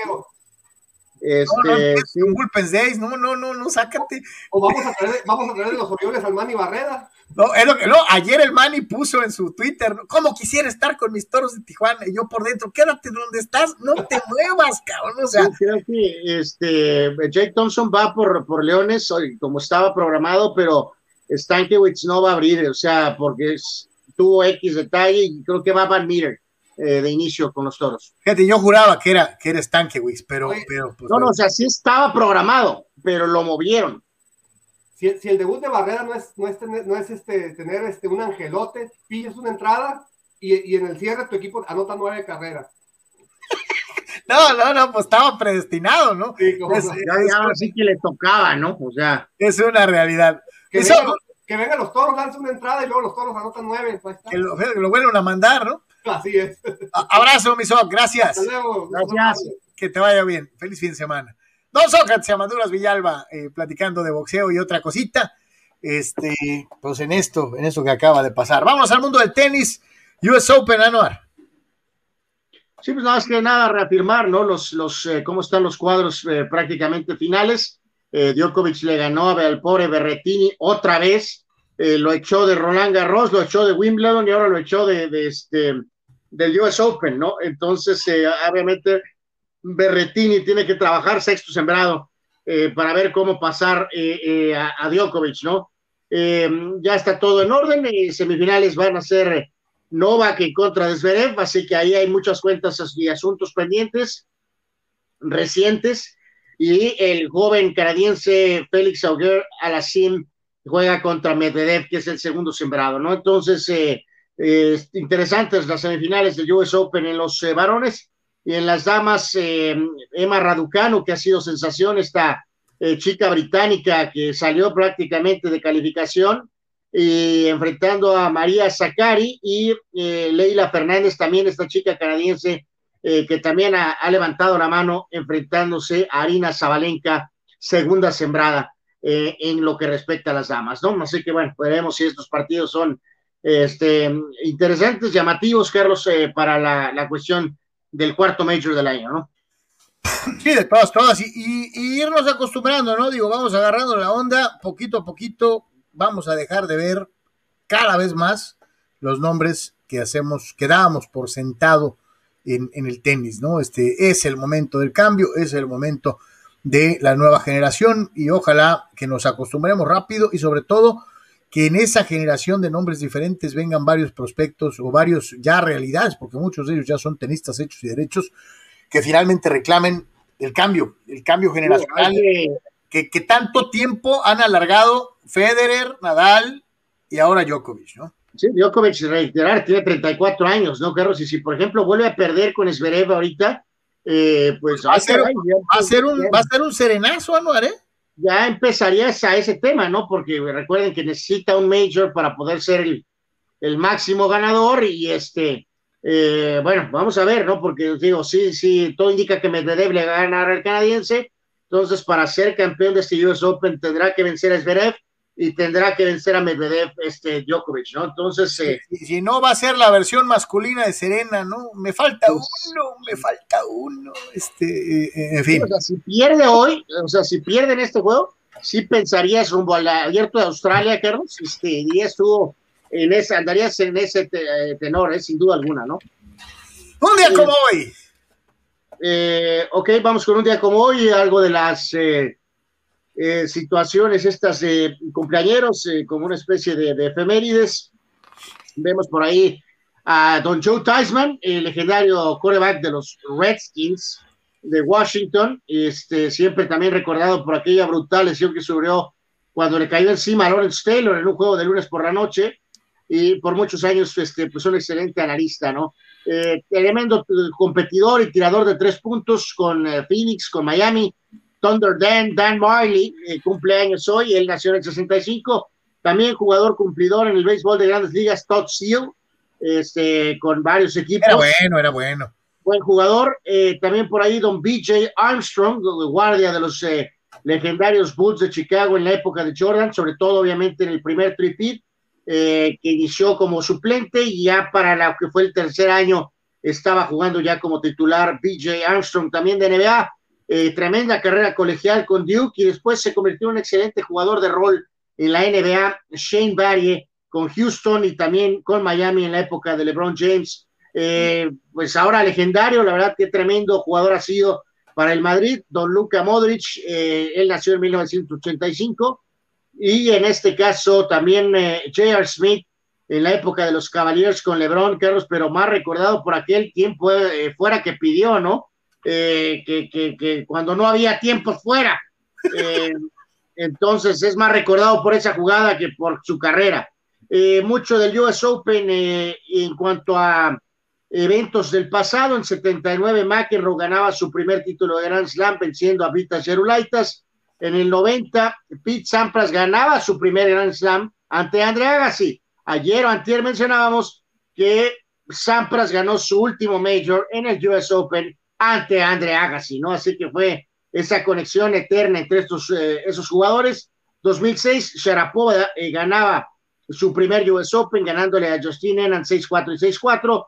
Y hace tres años eh, Green Bay habría temporada, su temporada 100, eh, con victoria en contra de Chicago 24 a 23. Así que eh, similitud de fechas de apertura en 2018 y ahora en 2021.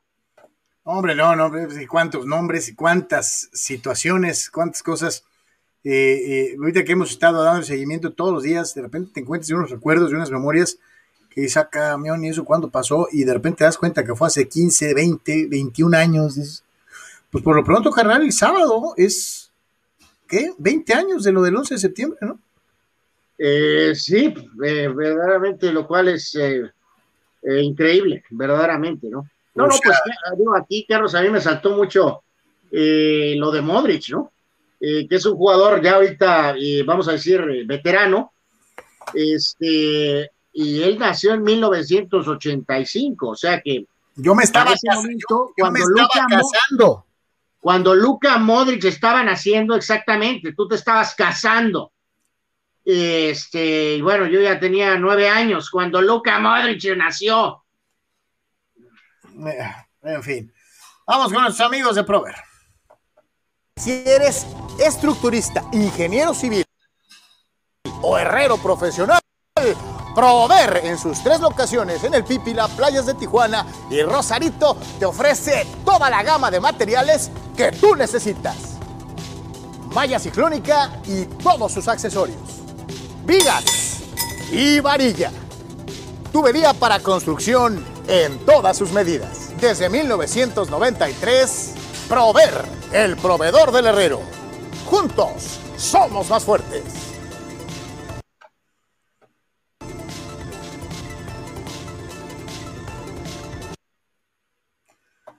Pues ahí están los amigos de, Prover. Vamos con algo de participación del público para seguir con todos ustedes. Eh, eh, ya vamos a entrar en la sección de Base Patch del Rey de los Deportes.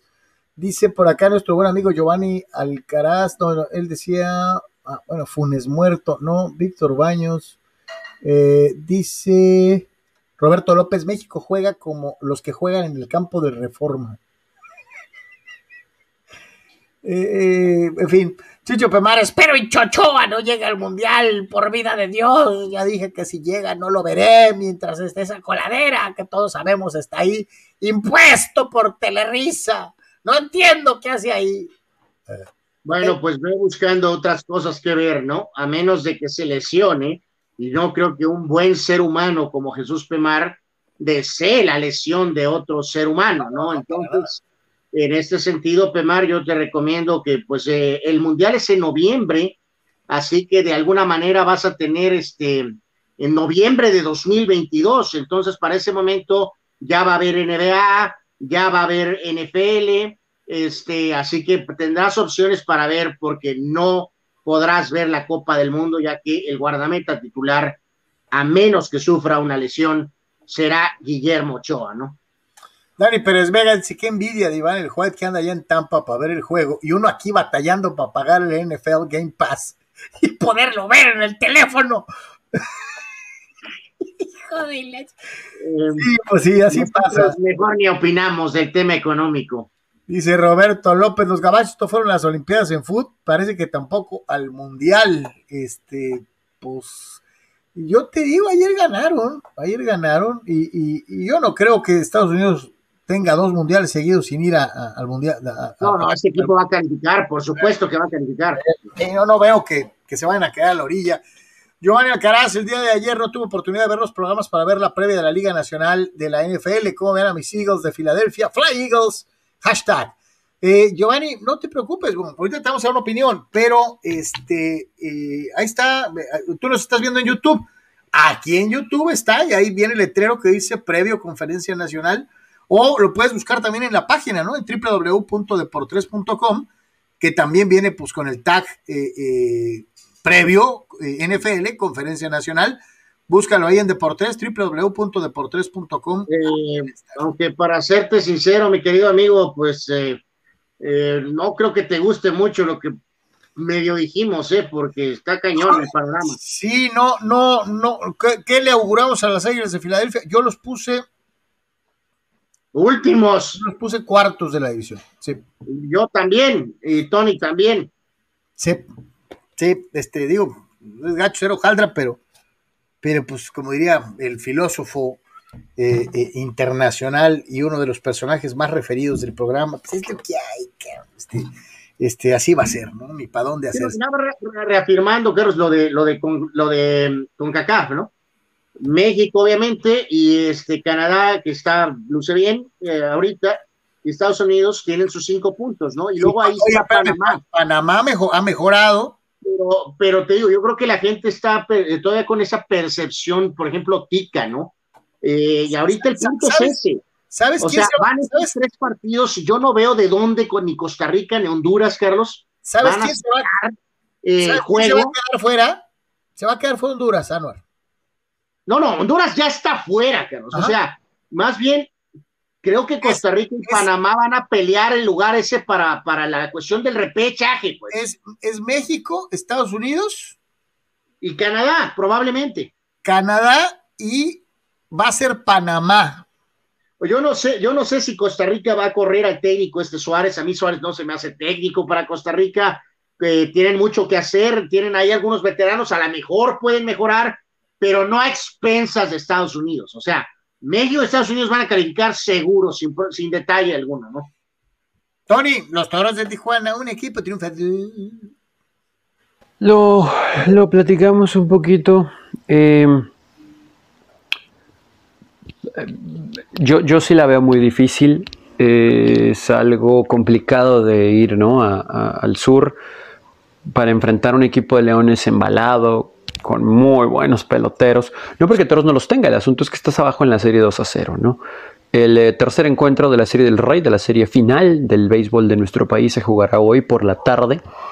Hay que estar muy, muy, muy atentos. Em, pero, pues sí, cinco para tarde despuesito, ¿no? Estaremos ya pendiente de eso en una tarde muy movida hoy, por cierto. Pero, pues a ver si Stankovic ahí puede aportar. Porque primero se tiene que cerrar, ¿no? El, por así que la llave del ataque que ahora será local. Honestamente, el pitch, los toros tienen que estar a un point desde el abridor y después buscando que el bullpen también esté hermético, ¿no? Yo creo que aquí ya no hay margen de error. A Toros le costó trabajo en los primeros dos juegos anotar carreras. En el primero perdían 3 a 0 y se acercaron a 3 a 2. Y ya, se escapó después. Y en el segundo ganaban 1 0, pero luego se vino la remontada con ese Grand Slam y luego otra vez, ¿no? Alex Liddy. Eh, con las bases llenas bateando también y produciendo un par. Y ya, y Toros ya no pudo, ¿no? Toros ya no pudo. Así que vamos a tener que ver al Cochito que vimos la temporada regular, al mismo Ricky Álvarez, a Junior Lake un poquito más clutch. Eh, tal vez es un poco injusto pedirle a estos peloteros que sean un poquito más clutch después de la temporada que tuvieron, después del el playoff que han tenido. Eh, ya sabemos la situación de Gabriel Gutiérrez. Eh, ver ahí también Isaac Rodríguez. O sea, estos todos tienen que batear, ¿no? yo creo que tienen que pegarle pronto y seguido, ¿no? Pronto, temprano y, en múltiples ocasiones al, al picheo de los Leones para que honestamente le saquen un poquito el aire al ánimo del equipo y también a la gente, porque el Kukulkan es un, es un parque complicado, es un lugar donde en estas situaciones de temporada pues no les va bien a los visitantes. Entonces, pues así está, así está, así está el asunto. Ojalá, ojalá que Toros pueda ganar, porque poniéndose la serie 3 a 0, yo no veo que esta cosa regrese. ¿eh? Yo no veo que esta cosa regrese. Y si regresa, de todos modos va a ser mero trámite. Vamos a tratar de vender más eh, tordogos y, y, cervezas dobles y puras así, ¿no? Porque va a ser difícil. Así que bueno, estar pendiente. Piche hermético y bate oportuno. Suena fácil. Pero en contra de los Leones, para nada. Eh, Anuar, se desgastó de más Tijuana por derrotar al campeón vigente, Monclova, y después por ganarle al superlíder, al mejor récord de todo el béisbol mexicano de verano, Mariachis de Guadalajara, y llegó vacío para verse los, las caras contra Yucatán? No, no creo, Carlos, no, no, digo, pues creo que eh, la meta está muy clara desde el principio, ¿no? No, no, nadie dijo que había que ganarle a Monclova, ni había que ganarle a Benjamín Gil, ni a los rieleros porque nos agarramos a golpes con ellos, ¿no? Se dijo desde el primer segundo, no lo decimos nosotros ni lo inventamos, ¿no? Se supone que ese es el modus operandi de la novena de Tijuana, ¿no? Que, que hay que ganar el campeonato, entonces no, no creo que en este caso pueda aplicar eso, ¿no? Simplemente va lo de nuez, ¿no? Ha jugado mejor Yucatán, o sea, no hay eh, digo, eh, hay que reiterarles, ¿no? Que de acuerdo a lo que entendí con, cuando hablé con Armando temprano, es que no está Stankovic, que va Van Meter, a lo que entendí, pero yo, yo ahí difiero, y Carlos, yo, yo no creo que esto va a ser tal vez con el picheo y, y, con la cuestión colectiva de todos colaboran, ¿no? A lo mejor pasa así. Yo lo que decía Armando es, me encantaría ver que pues aparezca alguna fuerza dominante ofensiva, ¿no? Eh, que algunos de los jugadores como Lake, como Castro, Carlos, tengan un partido poderoso de ofensiva, ¿no? Que por ahí se las ingenien y digas tú, tienen un home run y tienen tres, cuatro impulsadas o algo así, ¿no? O sea, que, que, alguien levante la mano, ¿no? No que es, eh, sea colectivo, sino que de veras alguien de la gente de estelar de toros a la ofensiva, eh, pues las ingenie para descifrar el picheo de Yucatán y haga daño de una manera dominante, ¿no? Entonces vamos, a ver qué tipo de, juego vemos. Eh, eh, obviamente, reiteramos, hay que ganar a como de lugar, si no va al uno. José dice, hablando del Team Song de la NFL, a mí me parece muy bueno el de la CBS y el de Fox, dice, ya chole. Y el de Fox ya chole. Hoy gana Brady caminando y a medio gas, no hay necesidad de meterle el turbo. Rule, a mí me gusta mucho el, de Fox, mucho, mucho, mucho. Este, y el de CBS está bueno también, pero me gusta más el de Fox. Víctor Baños dice, en el Tri Araujo lo veo muy lento como para jugar en España, debería tener más nivel. Con rivales más fuertes nos va a poner a temblar. Eh, como que hay mucha, digo, no es una gacela, Carlos, pero eh, como que tengo más dudas de quién va a jugar con Araujo que de Araujo, eh, te soy sincero. Dice Dani Pérez Vega, le contesta a nuestro amigo Víctor Baños, ¿no? Dice así tocaba la rotación o Roberts otra vez manipuló su picheo para dejar a sus tres caballos sanos contra los padres el fin de semana. Pues no te extrañe, no te extrañe que puso a que los tres fuertes van contra San Diego, ¿no? Así va a ser, así va a ser. dice Fidel Ortiz, el día que Panamá le gana a México en eliminatorias, ah, este ya lo ya, ya dice, eh, el Atlas será campeón de liga o sea, no va a pasar, aunque Faitelson esté duro y dale con que pasará algún día. Ay, ese Faitelson, chale. Válgame, no qué comentario tan, no, es como decir, este, bueno, por cierto, Carlos, aquí un par de cosas de americano, este, parece que le fue como en feria a los pobres Ravens, eh, creo que perdieron a dos titulares este, en lesiones de fin de campaña, en la práctica. En la Eh, práctica. En jugadas. eh, ¿Qué estaban haciendo? cabrón? es buena pregunta. Creo que en casi jugadas seguidas perdieron a dos jugadores, ¿no? O sea, el resto de la campaña. Eso es en cuanto a Baltimore. Y tus Steelers eh, llegan a una extensión millonaria con TJ Watt.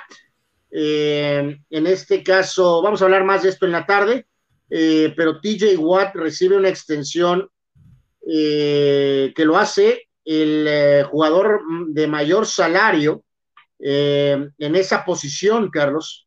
Un contrato, pues, total, ¿no? De Es el- 112, eh, oye, sinceramente, sí es el mejor cazador de cabeza de la liga, ¿no? 112 millones de dólares. Acuérdense que en el americano es más lo del bono por firmar y bueno, este es el contrato total, si es que lo juegan, ¿no? Que casi nunca se juegan. Pero hay que ver lo que se llevó por el famoso bono, ¿no? Pero sí es un contrato histórico para este jugador de los Steelers, TJ Watt. Eh, así es. Vámonos con, eh, dice el que siempre caemos, ¿por qué siempre caemos en lo mismo con el Tri? Lleva jugadores que están por trayectoria o y no por nivel actual. Jonado Santos y Orozco, tampoco Pizarro, atraviesan buenos momentos. Men- Eh, mencionábamos, eh, el- ya lo hemos dicho hasta el cansancio, es que los técnicos son eh, varios, en el caso perdido, ¿no? Eh, sobre todo cuando estás en el último tramo rumbo al Mundial, podrás ser leal a lo mejor en el proceso, Carlos, en la eliminatoria, pero donde los técnicos no pueden tener misericordia es en el camino rumbo al Mundial, ¿no? En la lista del Mundial. Ahí tienes que llevar a la gente que esté lo mejor posible en ese momento. No puedes estar llevando a veteranazazazos por, por lealtad, por currículum. No puedes, o sea, eh, digo, también con prudencia. No puedes llevar al cadáver Valdés también, ¿no? Porque jugó bien antes del Mundial. O sea, el cadáver lo llevaron porque pues era el cadáver. cabrón. bueno, lo llevaron que porque estaba jugando muy bien en ese momento. O sea, pero reitero, también con calma, pues. Dice Abel Mesa, los padrecitos son los de la iglesia. Este es el equipo de los padres de San Diego. No, no, son los padrecitos, aunque les arda el de ese, pero bueno. Dani Pérez Vega dice traducción de. Así como que pequeñito, así como que chiquitito, Es que, chiquitito. es que así era, carnal, o sea, están creciendo. Traducción de algo va a pasar de Carlos. Los padres le tienen que ganar 8 de 10 juegos a los gigantes de aquí al fin de temporada para que los Dodgers ganen el oeste. Tú sí sabes, Dani Pérez Vega. No, no, no es un halago, Carlos. Y ahí sí los padres serán padres y no padrecitos. Este, de mí te acuerdas. Dice Julio Alejandro Díaz, dice ya perdió Dodgers 2 a 1 con Cardenales. Padres va a pagar los platos rotos. También perdieron los rojos, ¿no? Según yo. Fidel Ortiz, si en caso de que los padres queden fuera, no les sorprenda que los padres fans se suban al barco de los gigantes como lo hicieron en el 2012, 2014 y 2010. Sí, sí. Sí, jump to the bandwagon of the champion. Sí, claro, claro que sí. Dice eh, Pemar, si siguen así en la MX con tanto extranjero, en cinco años más no tendremos jugadores seleccionados y menos delanteros. Habrá una selección de puros naturalizados. Bueno, eh, Radical, como siempre, hemos hablado de ese tema alrededor de hace 20 años, este, y no ha acontecido nada, mi querido Chuy, así que pues, pues ni modo. Vicente Díaz, Carlos Ortoni, ¿qué onda con la selección de Jamaica, con todos sus futbolistas en Inglaterra, en la Premier y la Championship? Este, con un muy buen jugador, Bailey, que estaba en el Leverkusen, anduvo muy bien, fichó con el Aston Villa. Eh, eh, dice, yo me esperaba algo más de esa selección. Dice, yo los veía cuando menos en cuartos de final. Este, Bueno, hay otras cosas alternas a que estén jugando eh, fuera, ¿no? Cuando se juntan, si no están todas las condiciones dadas, pues de poco sirve tal vez que todos jueguen fuera, ¿no? Raúl Ibarra, yo me dice, quedo con los me quedo con los Reggae Boys, ¿eh? Por cierto, ¿los, de, tanto los de Borra, los de Borra. no, lo- los Reggae Boys, Ah, ok. este, tanto dentro de la cancha, calificando un mundial como para los guamazos, ¿no? Recordemos su legendaria pelea contra el Toros Nesa. de Mohamed, Piojito Herrera y Arangio. Se dieron hasta con la cubeta. Dice Raúl Ibarra, a Estados Unidos lo pelotearon, dice Pulisic, Pulisic los abandonó mientras seguían 1-0 y por cosas del fútbol metieron cuatro siendo dominados, pero ellos no se flagelan. Pues a mí que me dominen todo lo que quieran, como a Trevor Bagua, Trevor Bagua, mientras gane 4 a 1 siendo dominado, Raúl. Venga, como Trevor Bagua, al, al latigazo, domíname. Este, pero no es terrible el comentario, no sé qué tiene que ver Trevor Bauer y sus prácticas sadomasoquísticas. Este... No, no, pues el que empezó con, con dominación y no sé qué es eh, TJ Native. Ahí dice que, que los dominaron y no se flagelan y no sé qué. ¿Qué tal le hubiera caído esa historia al periodista, Carlos, y al medio nacional, ¿no? De la supuesta separación momentánea de la selección de Estados Unidos de Winston McKinney por aparentemente haber metido a la concentración a la hermana de Pulisic y haber tenido relaciones con ella en el hotel de concentración. ¿Cómo hubiera caído esa en la selección mexicana, no? ¡Córranlos a todos! Es el Mándenlos a Marte. Sí, sí, imagínate. Dice, Pero sí recuerden que Luis García es un santo. Porque es mi amigo. Exacto. Este, dice, dice nuestro buen amigo Vicente Díaz, saludos Carlos Norton, ¿y creen que tengan posibilidad los Texans en calificar mínimo tres de su conferencia? No. No. Qué ganchos. Eh, eh, Fidel Ortiz ve, eh, cambia la letra de la canción y se vuelve un hojaldra y dice los toros de Tijuana, un equipo perdedor no, Diego Fidel Ortiz, este. Es terrible lo de Carlos y también más terrible todavía lo de Fidel, ¿no? Y Raúl dice cuatro jonrons de toros en toda la postemporada. Raúl ha estado insistente en el hecho de que ante la falta de palos de vuelta entera, el equipo de toros demuestra que está descolocado que ante la falta de poderío, de poder vaciar las bases a, cañonazos. Por eso, mayor razón a lo que estoy diciendo, ¿no? A ver si alguien levanta la mano hoy, ¿no? O sea.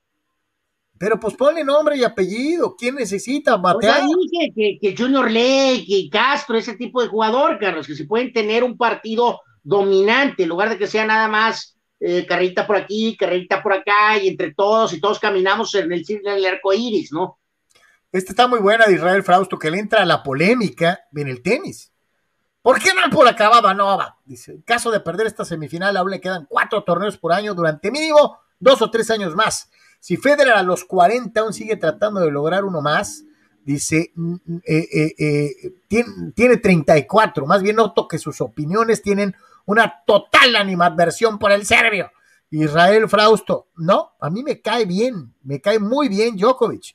Yo solamente hacía la precisión de que en caso de perder ahorita, podría entrar ya en terrenos sereno-williamnescos, que tiene tres años buscando ganar un Grand Slam para alcanzar a Margaret Court en la marca de todos los tiempos. Bueno, en, lo, de... Y es una presión, y, es un grado de, y es un grado de presión que va a ir aumentando conforme vayan pasando los días. Si por ejemplo ahorita, chin, no gané la, el abierto de Estados Unidos empiezas el año que entra a Australia y no se te da, ya te van a empezar a decir, mira, se convirtió en sereno, ya lleva dos Grand Slam seguidos en donde queda la orilla. Y si llegas a Francia y te pegan a dar otra vez, ya son tres torneos y te van a empezar a contar y la presión va a crecer y crecer y crecer. Hay que decir que eh, nuestro amigo, que a veces se dan esas etapas y no son enchiladas suizas, ¿no? En el tema de Federer en específico, Carlos ganó del inicio de su carrera hasta 2010, ganó cuatro Australias, ¿no? Eh, ganó uno de Francia, ¿no? Ganó seis Wimbledons y ganó cinco US Opens.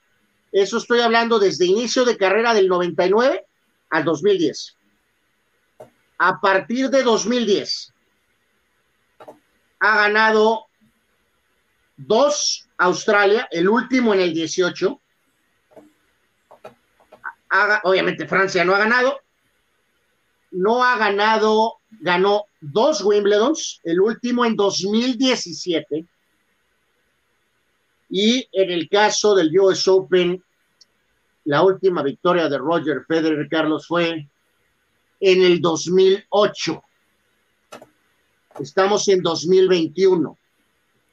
Entonces, eh, en este sentido, Federer de 2010 a 2021 ha ganado cinco Grand Slams, Carlos.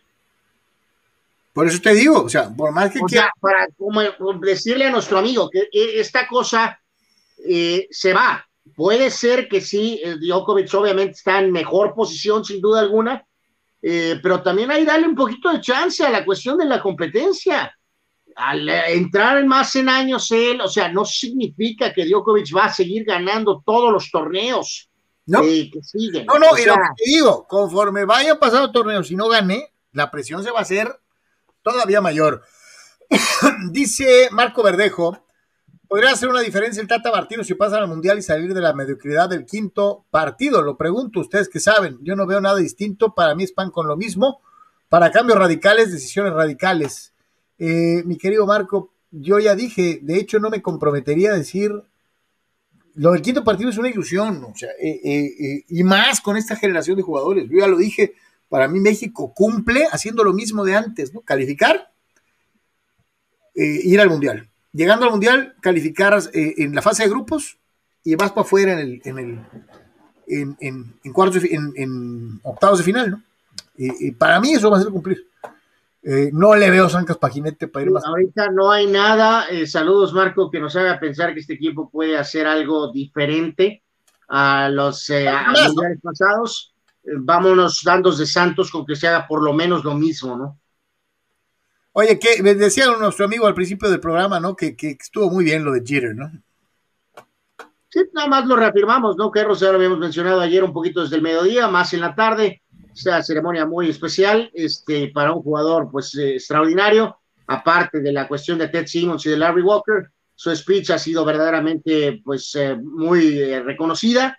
Entonces, ¿qué, qué se puede decir? no Reitero, vean el número de hits impresionante, eh, su comportamiento por tantos años, los títulos. eh, en fin, ahora vamos a ver si puede eh, darle la vuelta a esa tarea titánica, Carlos, en su etapa como dueño, ¿no? A ver si no le pasa Oye, algo como Michael en el No, lo que básquet. decir, Michael no ha podido con, la- con, con su fase de dueño. Así es, ese es el, el principal reto ahora para Jeter. Ya lo de ayer fue pues una cereza gigantesca, una extraordinaria carrera. Total y absolutamente eh, una leyenda, Derek Jeter, en esta clase del Salón de la Fama allá en Cooperstown. Vamos a la actividad del día. En otros frentes de grandes ligas, antes de irnos con el análisis de Tony y los padres de San Diego, eh, gigantes, gigantes eh, cada vez más poderoso, se ve imparable verdaderamente de una u otra forma. Sí, pues ah, eh, hay, hay juegos ya de ahorita, por supuesto, este, pero vamos a repasar rápido lo que pasó, este, en este caso ayer, y eh, Gigantes le ganó a los Rockies 7 a 4, y en el caso específico de los Dodgers cayeron ante Cardenales 5 a 4, eh, muy buen pitcheo de Wainwright, el veterano, y Molina conectó cuadrangular, ¿no? Este, en el tema de hoy, Carlos, ya de marcador final, pierden los Dodgers contra Cardenales otra vez, 2 a 1. Este, así que pues están batallando. Qué raro, ¿no? Eh, Dodgers en algún momento ahí teniendo problema con Cardenales, ¿no? Pues de toda la vida, este, hasta cierto punto, ¿no? Entonces ya Dodgers pierden la jornada de hoy y este, pues eh, reiteramos, eh, eh, habrá, habrá que ver ya cuando reanuda toda la actividad, me refiero en este sentido mañana, con calendario completo de actividad, ¿no? Para rojos, para gigantes mismos, para los padres, pero por lo pronto hoy Dodgers caen 2 a 1 otra vez. que no, no, no es algo eh, eh, muy digerible para los Dodger fans. Este, híjole, caray, yo te lo digo, yo sí esperaba, eh, pues algo al- que sí, parecía un momento en el que, en el que habían llegado a una equidad, pero San Francisco, San Francisco no, no ha perdido, ¿no? Y los Dodgers de repente han tenido sus, sus momentitos en los que en los que sí han tronado. Ahora, la gran pregunta es si verdaderamente San Francisco va a mantenerse de la misma forma hasta playoffs, porque tomó la punta Anuar, si no me equivoco, febrero, marzo. No, bueno, ya, ya estás moviendo ahorita el poste. ¿no? no, no, bueno, por eso, pero tomó la, la punta de más o menos por ahí finales de marzo, principios de abril. Y no la ha soltado y ya estamos en septiembre. Este, ¿Cuánto tiempo o sea, eh, ¿de veras se va a poder sostener así hasta el final de la campaña? Todos los eh, otros equipos, tal vez con excepción de Toronto, eh, todos los demás equipos han tenido grandes slumps, ¿eh? En algún momento de la temporada. Toronto, Toronto Sox. No, no, pero no bueno, Toronto. Ah, bueno, bueno, Medias Blancas tuvo Tampa. un momentito. Tampa. Tampa. Sí, Tampa. Con excepción de Tampa. Todos los demás han tenido Está, está, está todavía en el aire, ¿no? Dos juegos de ventaja sobre, sobre Dodgers. Hay juegos todavía ahí. Los padres van a jugar un rol gigantesco, tanto para ellos como para eh, Dodgers y Gigantes. Ya no juegan entre ellos, pero ahorita se agarraron un pequeño boost con la serie entre, entre Dodgers y Giants, que ganó Gigantes. No se ha acabado todo esto, ¿no? No se ha acabado todavía, pero, pero sí, o sea, Gigantes este, creo que mantendrá este mismo nivel. Este, no, no se va a caer, pues, ¿no? O sea, al final va a ser, si Dodgers pasa, va a ser por un juego o dos hasta el final, ¿no? Los quiero ver en playoff. Tony, platícanos de los padres. que ganar, ¿no? Eh, se tenía que ganar independientemente de lo que hicieran los rojos, pero pues bueno, ahí están los standings. Eh, buen triunfo, buen, buen triunfo de los padres, buen triunfo de Yu Darvish.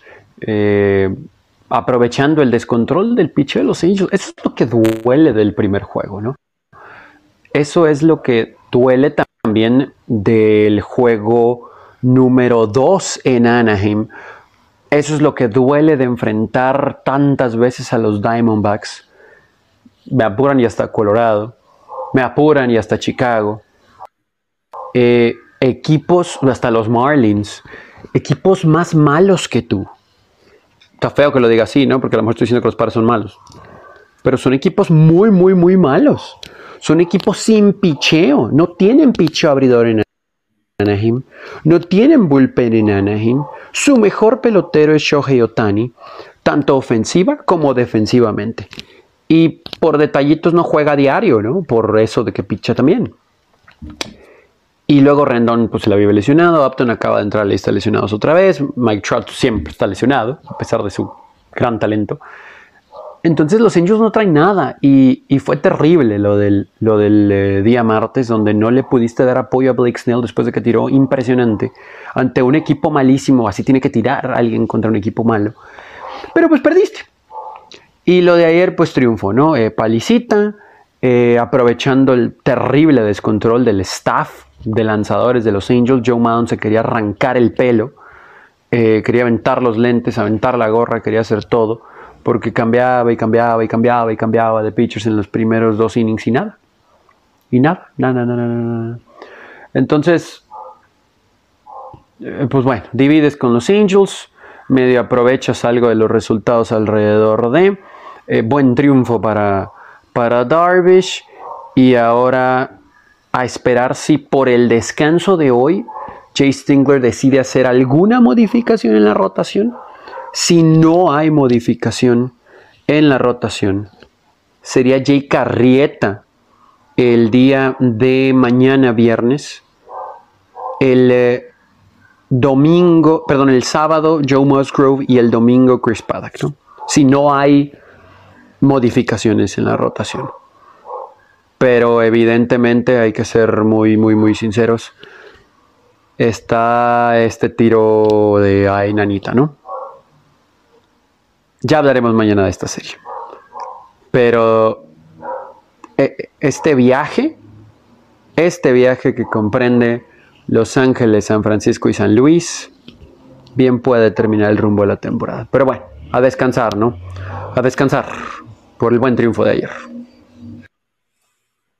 Y sí, fíjate, cosa curiosa, ¿no? Eh, en eh, las eh, entrevistas previas a lo que fue el duelo, esto, aquello, decía Otani, ¿no? Que él veía a Darvish cuando jugaba en la liga japonesa y que era su jugador favorito. lo que son las cosas, cómo se dan el paso del tiempo, y ahora te lo enfrentas en grandes ligas, ¿no? lo que es lo que es que la vida te ponga en oportunidades que a veces ni tú mismo esperas, ¿no? Sí, totalmente, ¿no? Esa, situación de enfrentar al, a tu ídolo, ¿no? A tu ídolo, ¿no? Algo, algo increíble. Vemos el tema este de Mbappé, Carlos, con los pósters de Cristiano, ¿no? Aquella foto es una cosa muy particular, ¿no? Eh, sí. Ah, pues ayer, ¿no? Veíamos una, un video de alguien, ¿no? De igual, este, de, de, un atleta con, un chavo que quería conocerlo y tal vez terminaron compañeros de equipo. Eh, prover, prover y regresamos. Es estructurista, ingeniero civil o herrero profesional, Prover en sus tres locaciones en el Pipila, Playas de Tijuana y Rosarito te ofrece toda la gama de materiales que tú necesitas. Malla ciclónica y todos sus accesorios. Vigas y varilla. Tubería para construcción en todas sus medidas. Desde 1993, Prover el proveedor del herrero. Juntos somos más fuertes.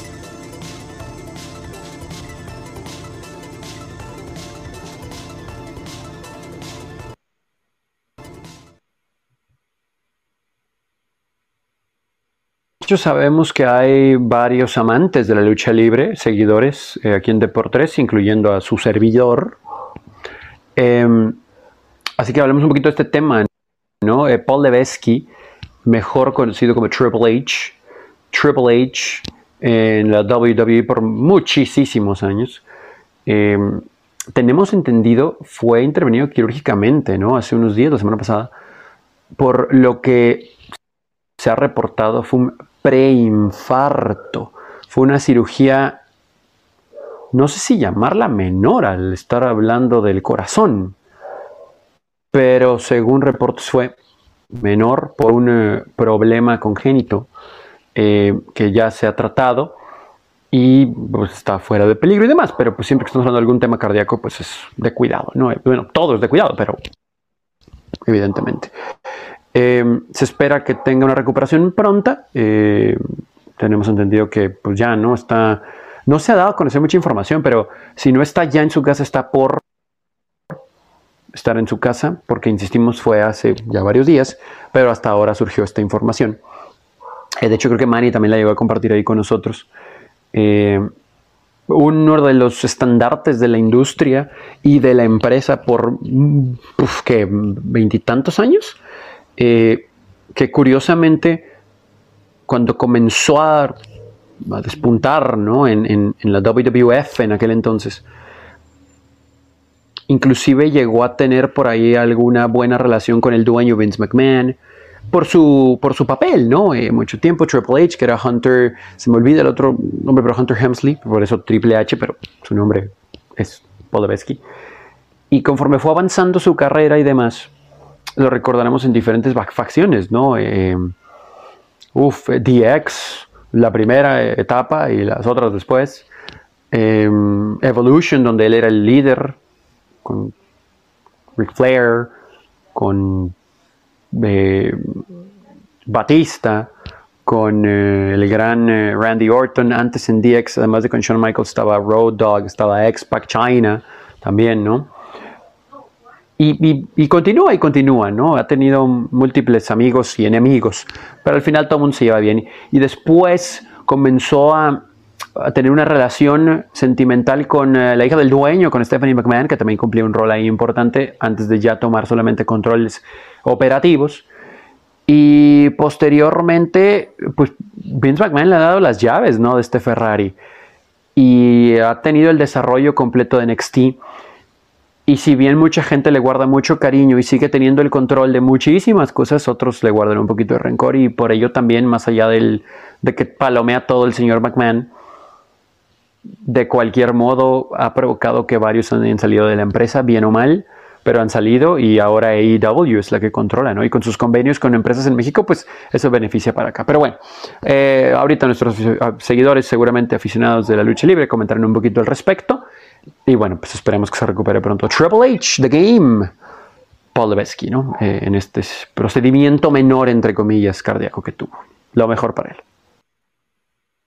Personaje también polémico eh, eh, en algunos ratos. Ahora lo ubico más en ese rol como ahí, este, post lucha, ¿no? Que, que, en sí. como luchador, ¿no? Sí, sí, totalmente de acuerdo. De actividad, ¿no? Dice Fidel Ortiz, ¿alguien en México le va a los Ravens?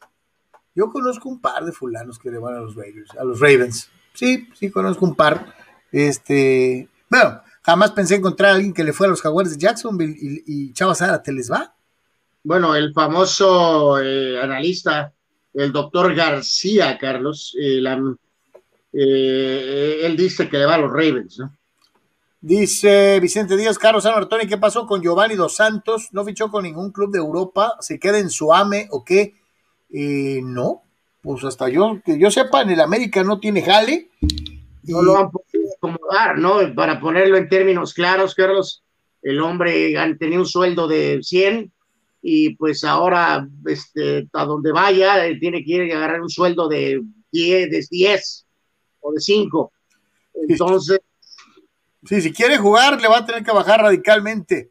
Gabriel Ortega, los Cards echándonos la mano, dejando flojitos a los Smurfs para mañana, dice, eh, Go Padres. Eh, ok, este, vamos a ver.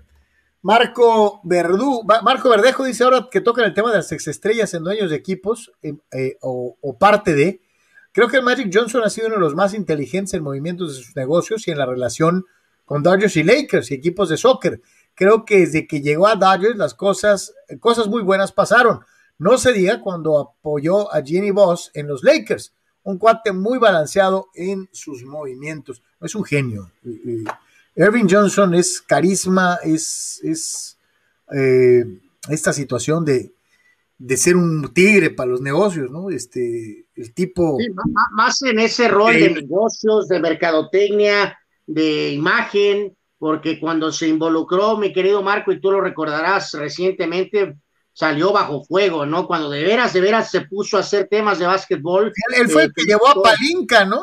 Tomó a, tomó Alonso Ball, o sea, eh, el Magic es exactamente eso, ¿no? Negocio, mercadotecnia, imagen, pero no es eh, GM ni coach, ni mucho menos. Él, llevó, él llevó a Palinca, ¿no? A, los Lakers. ¿no? dijo que Palinca lo había traicionado cuando en realidad él es el que se había equivocado garrafalmente, ¿no? Pero bueno. Eh, dice Eduardo San Diego, si el portero de Santos estuviera en uno de los cuatro grandes, ¿estaría en el tri ahorita? Sí. Eh, tal vez sí. Sí. Sin, pero sin tocar baranda, eh, Lalo. mira, te voy a decir, estuviera en Cruz Azul en América, estaría en la selección. Estuviera en Pumas, un mm, poquito menos chanza, y si estuviera en Chivas, fácilmente estaría en la selección. Sí. Bueno, o, sea, por ejemplo, ahorita ya estaba, está Ochoa, está Cota, usó a Talavera, usó está Jonathan.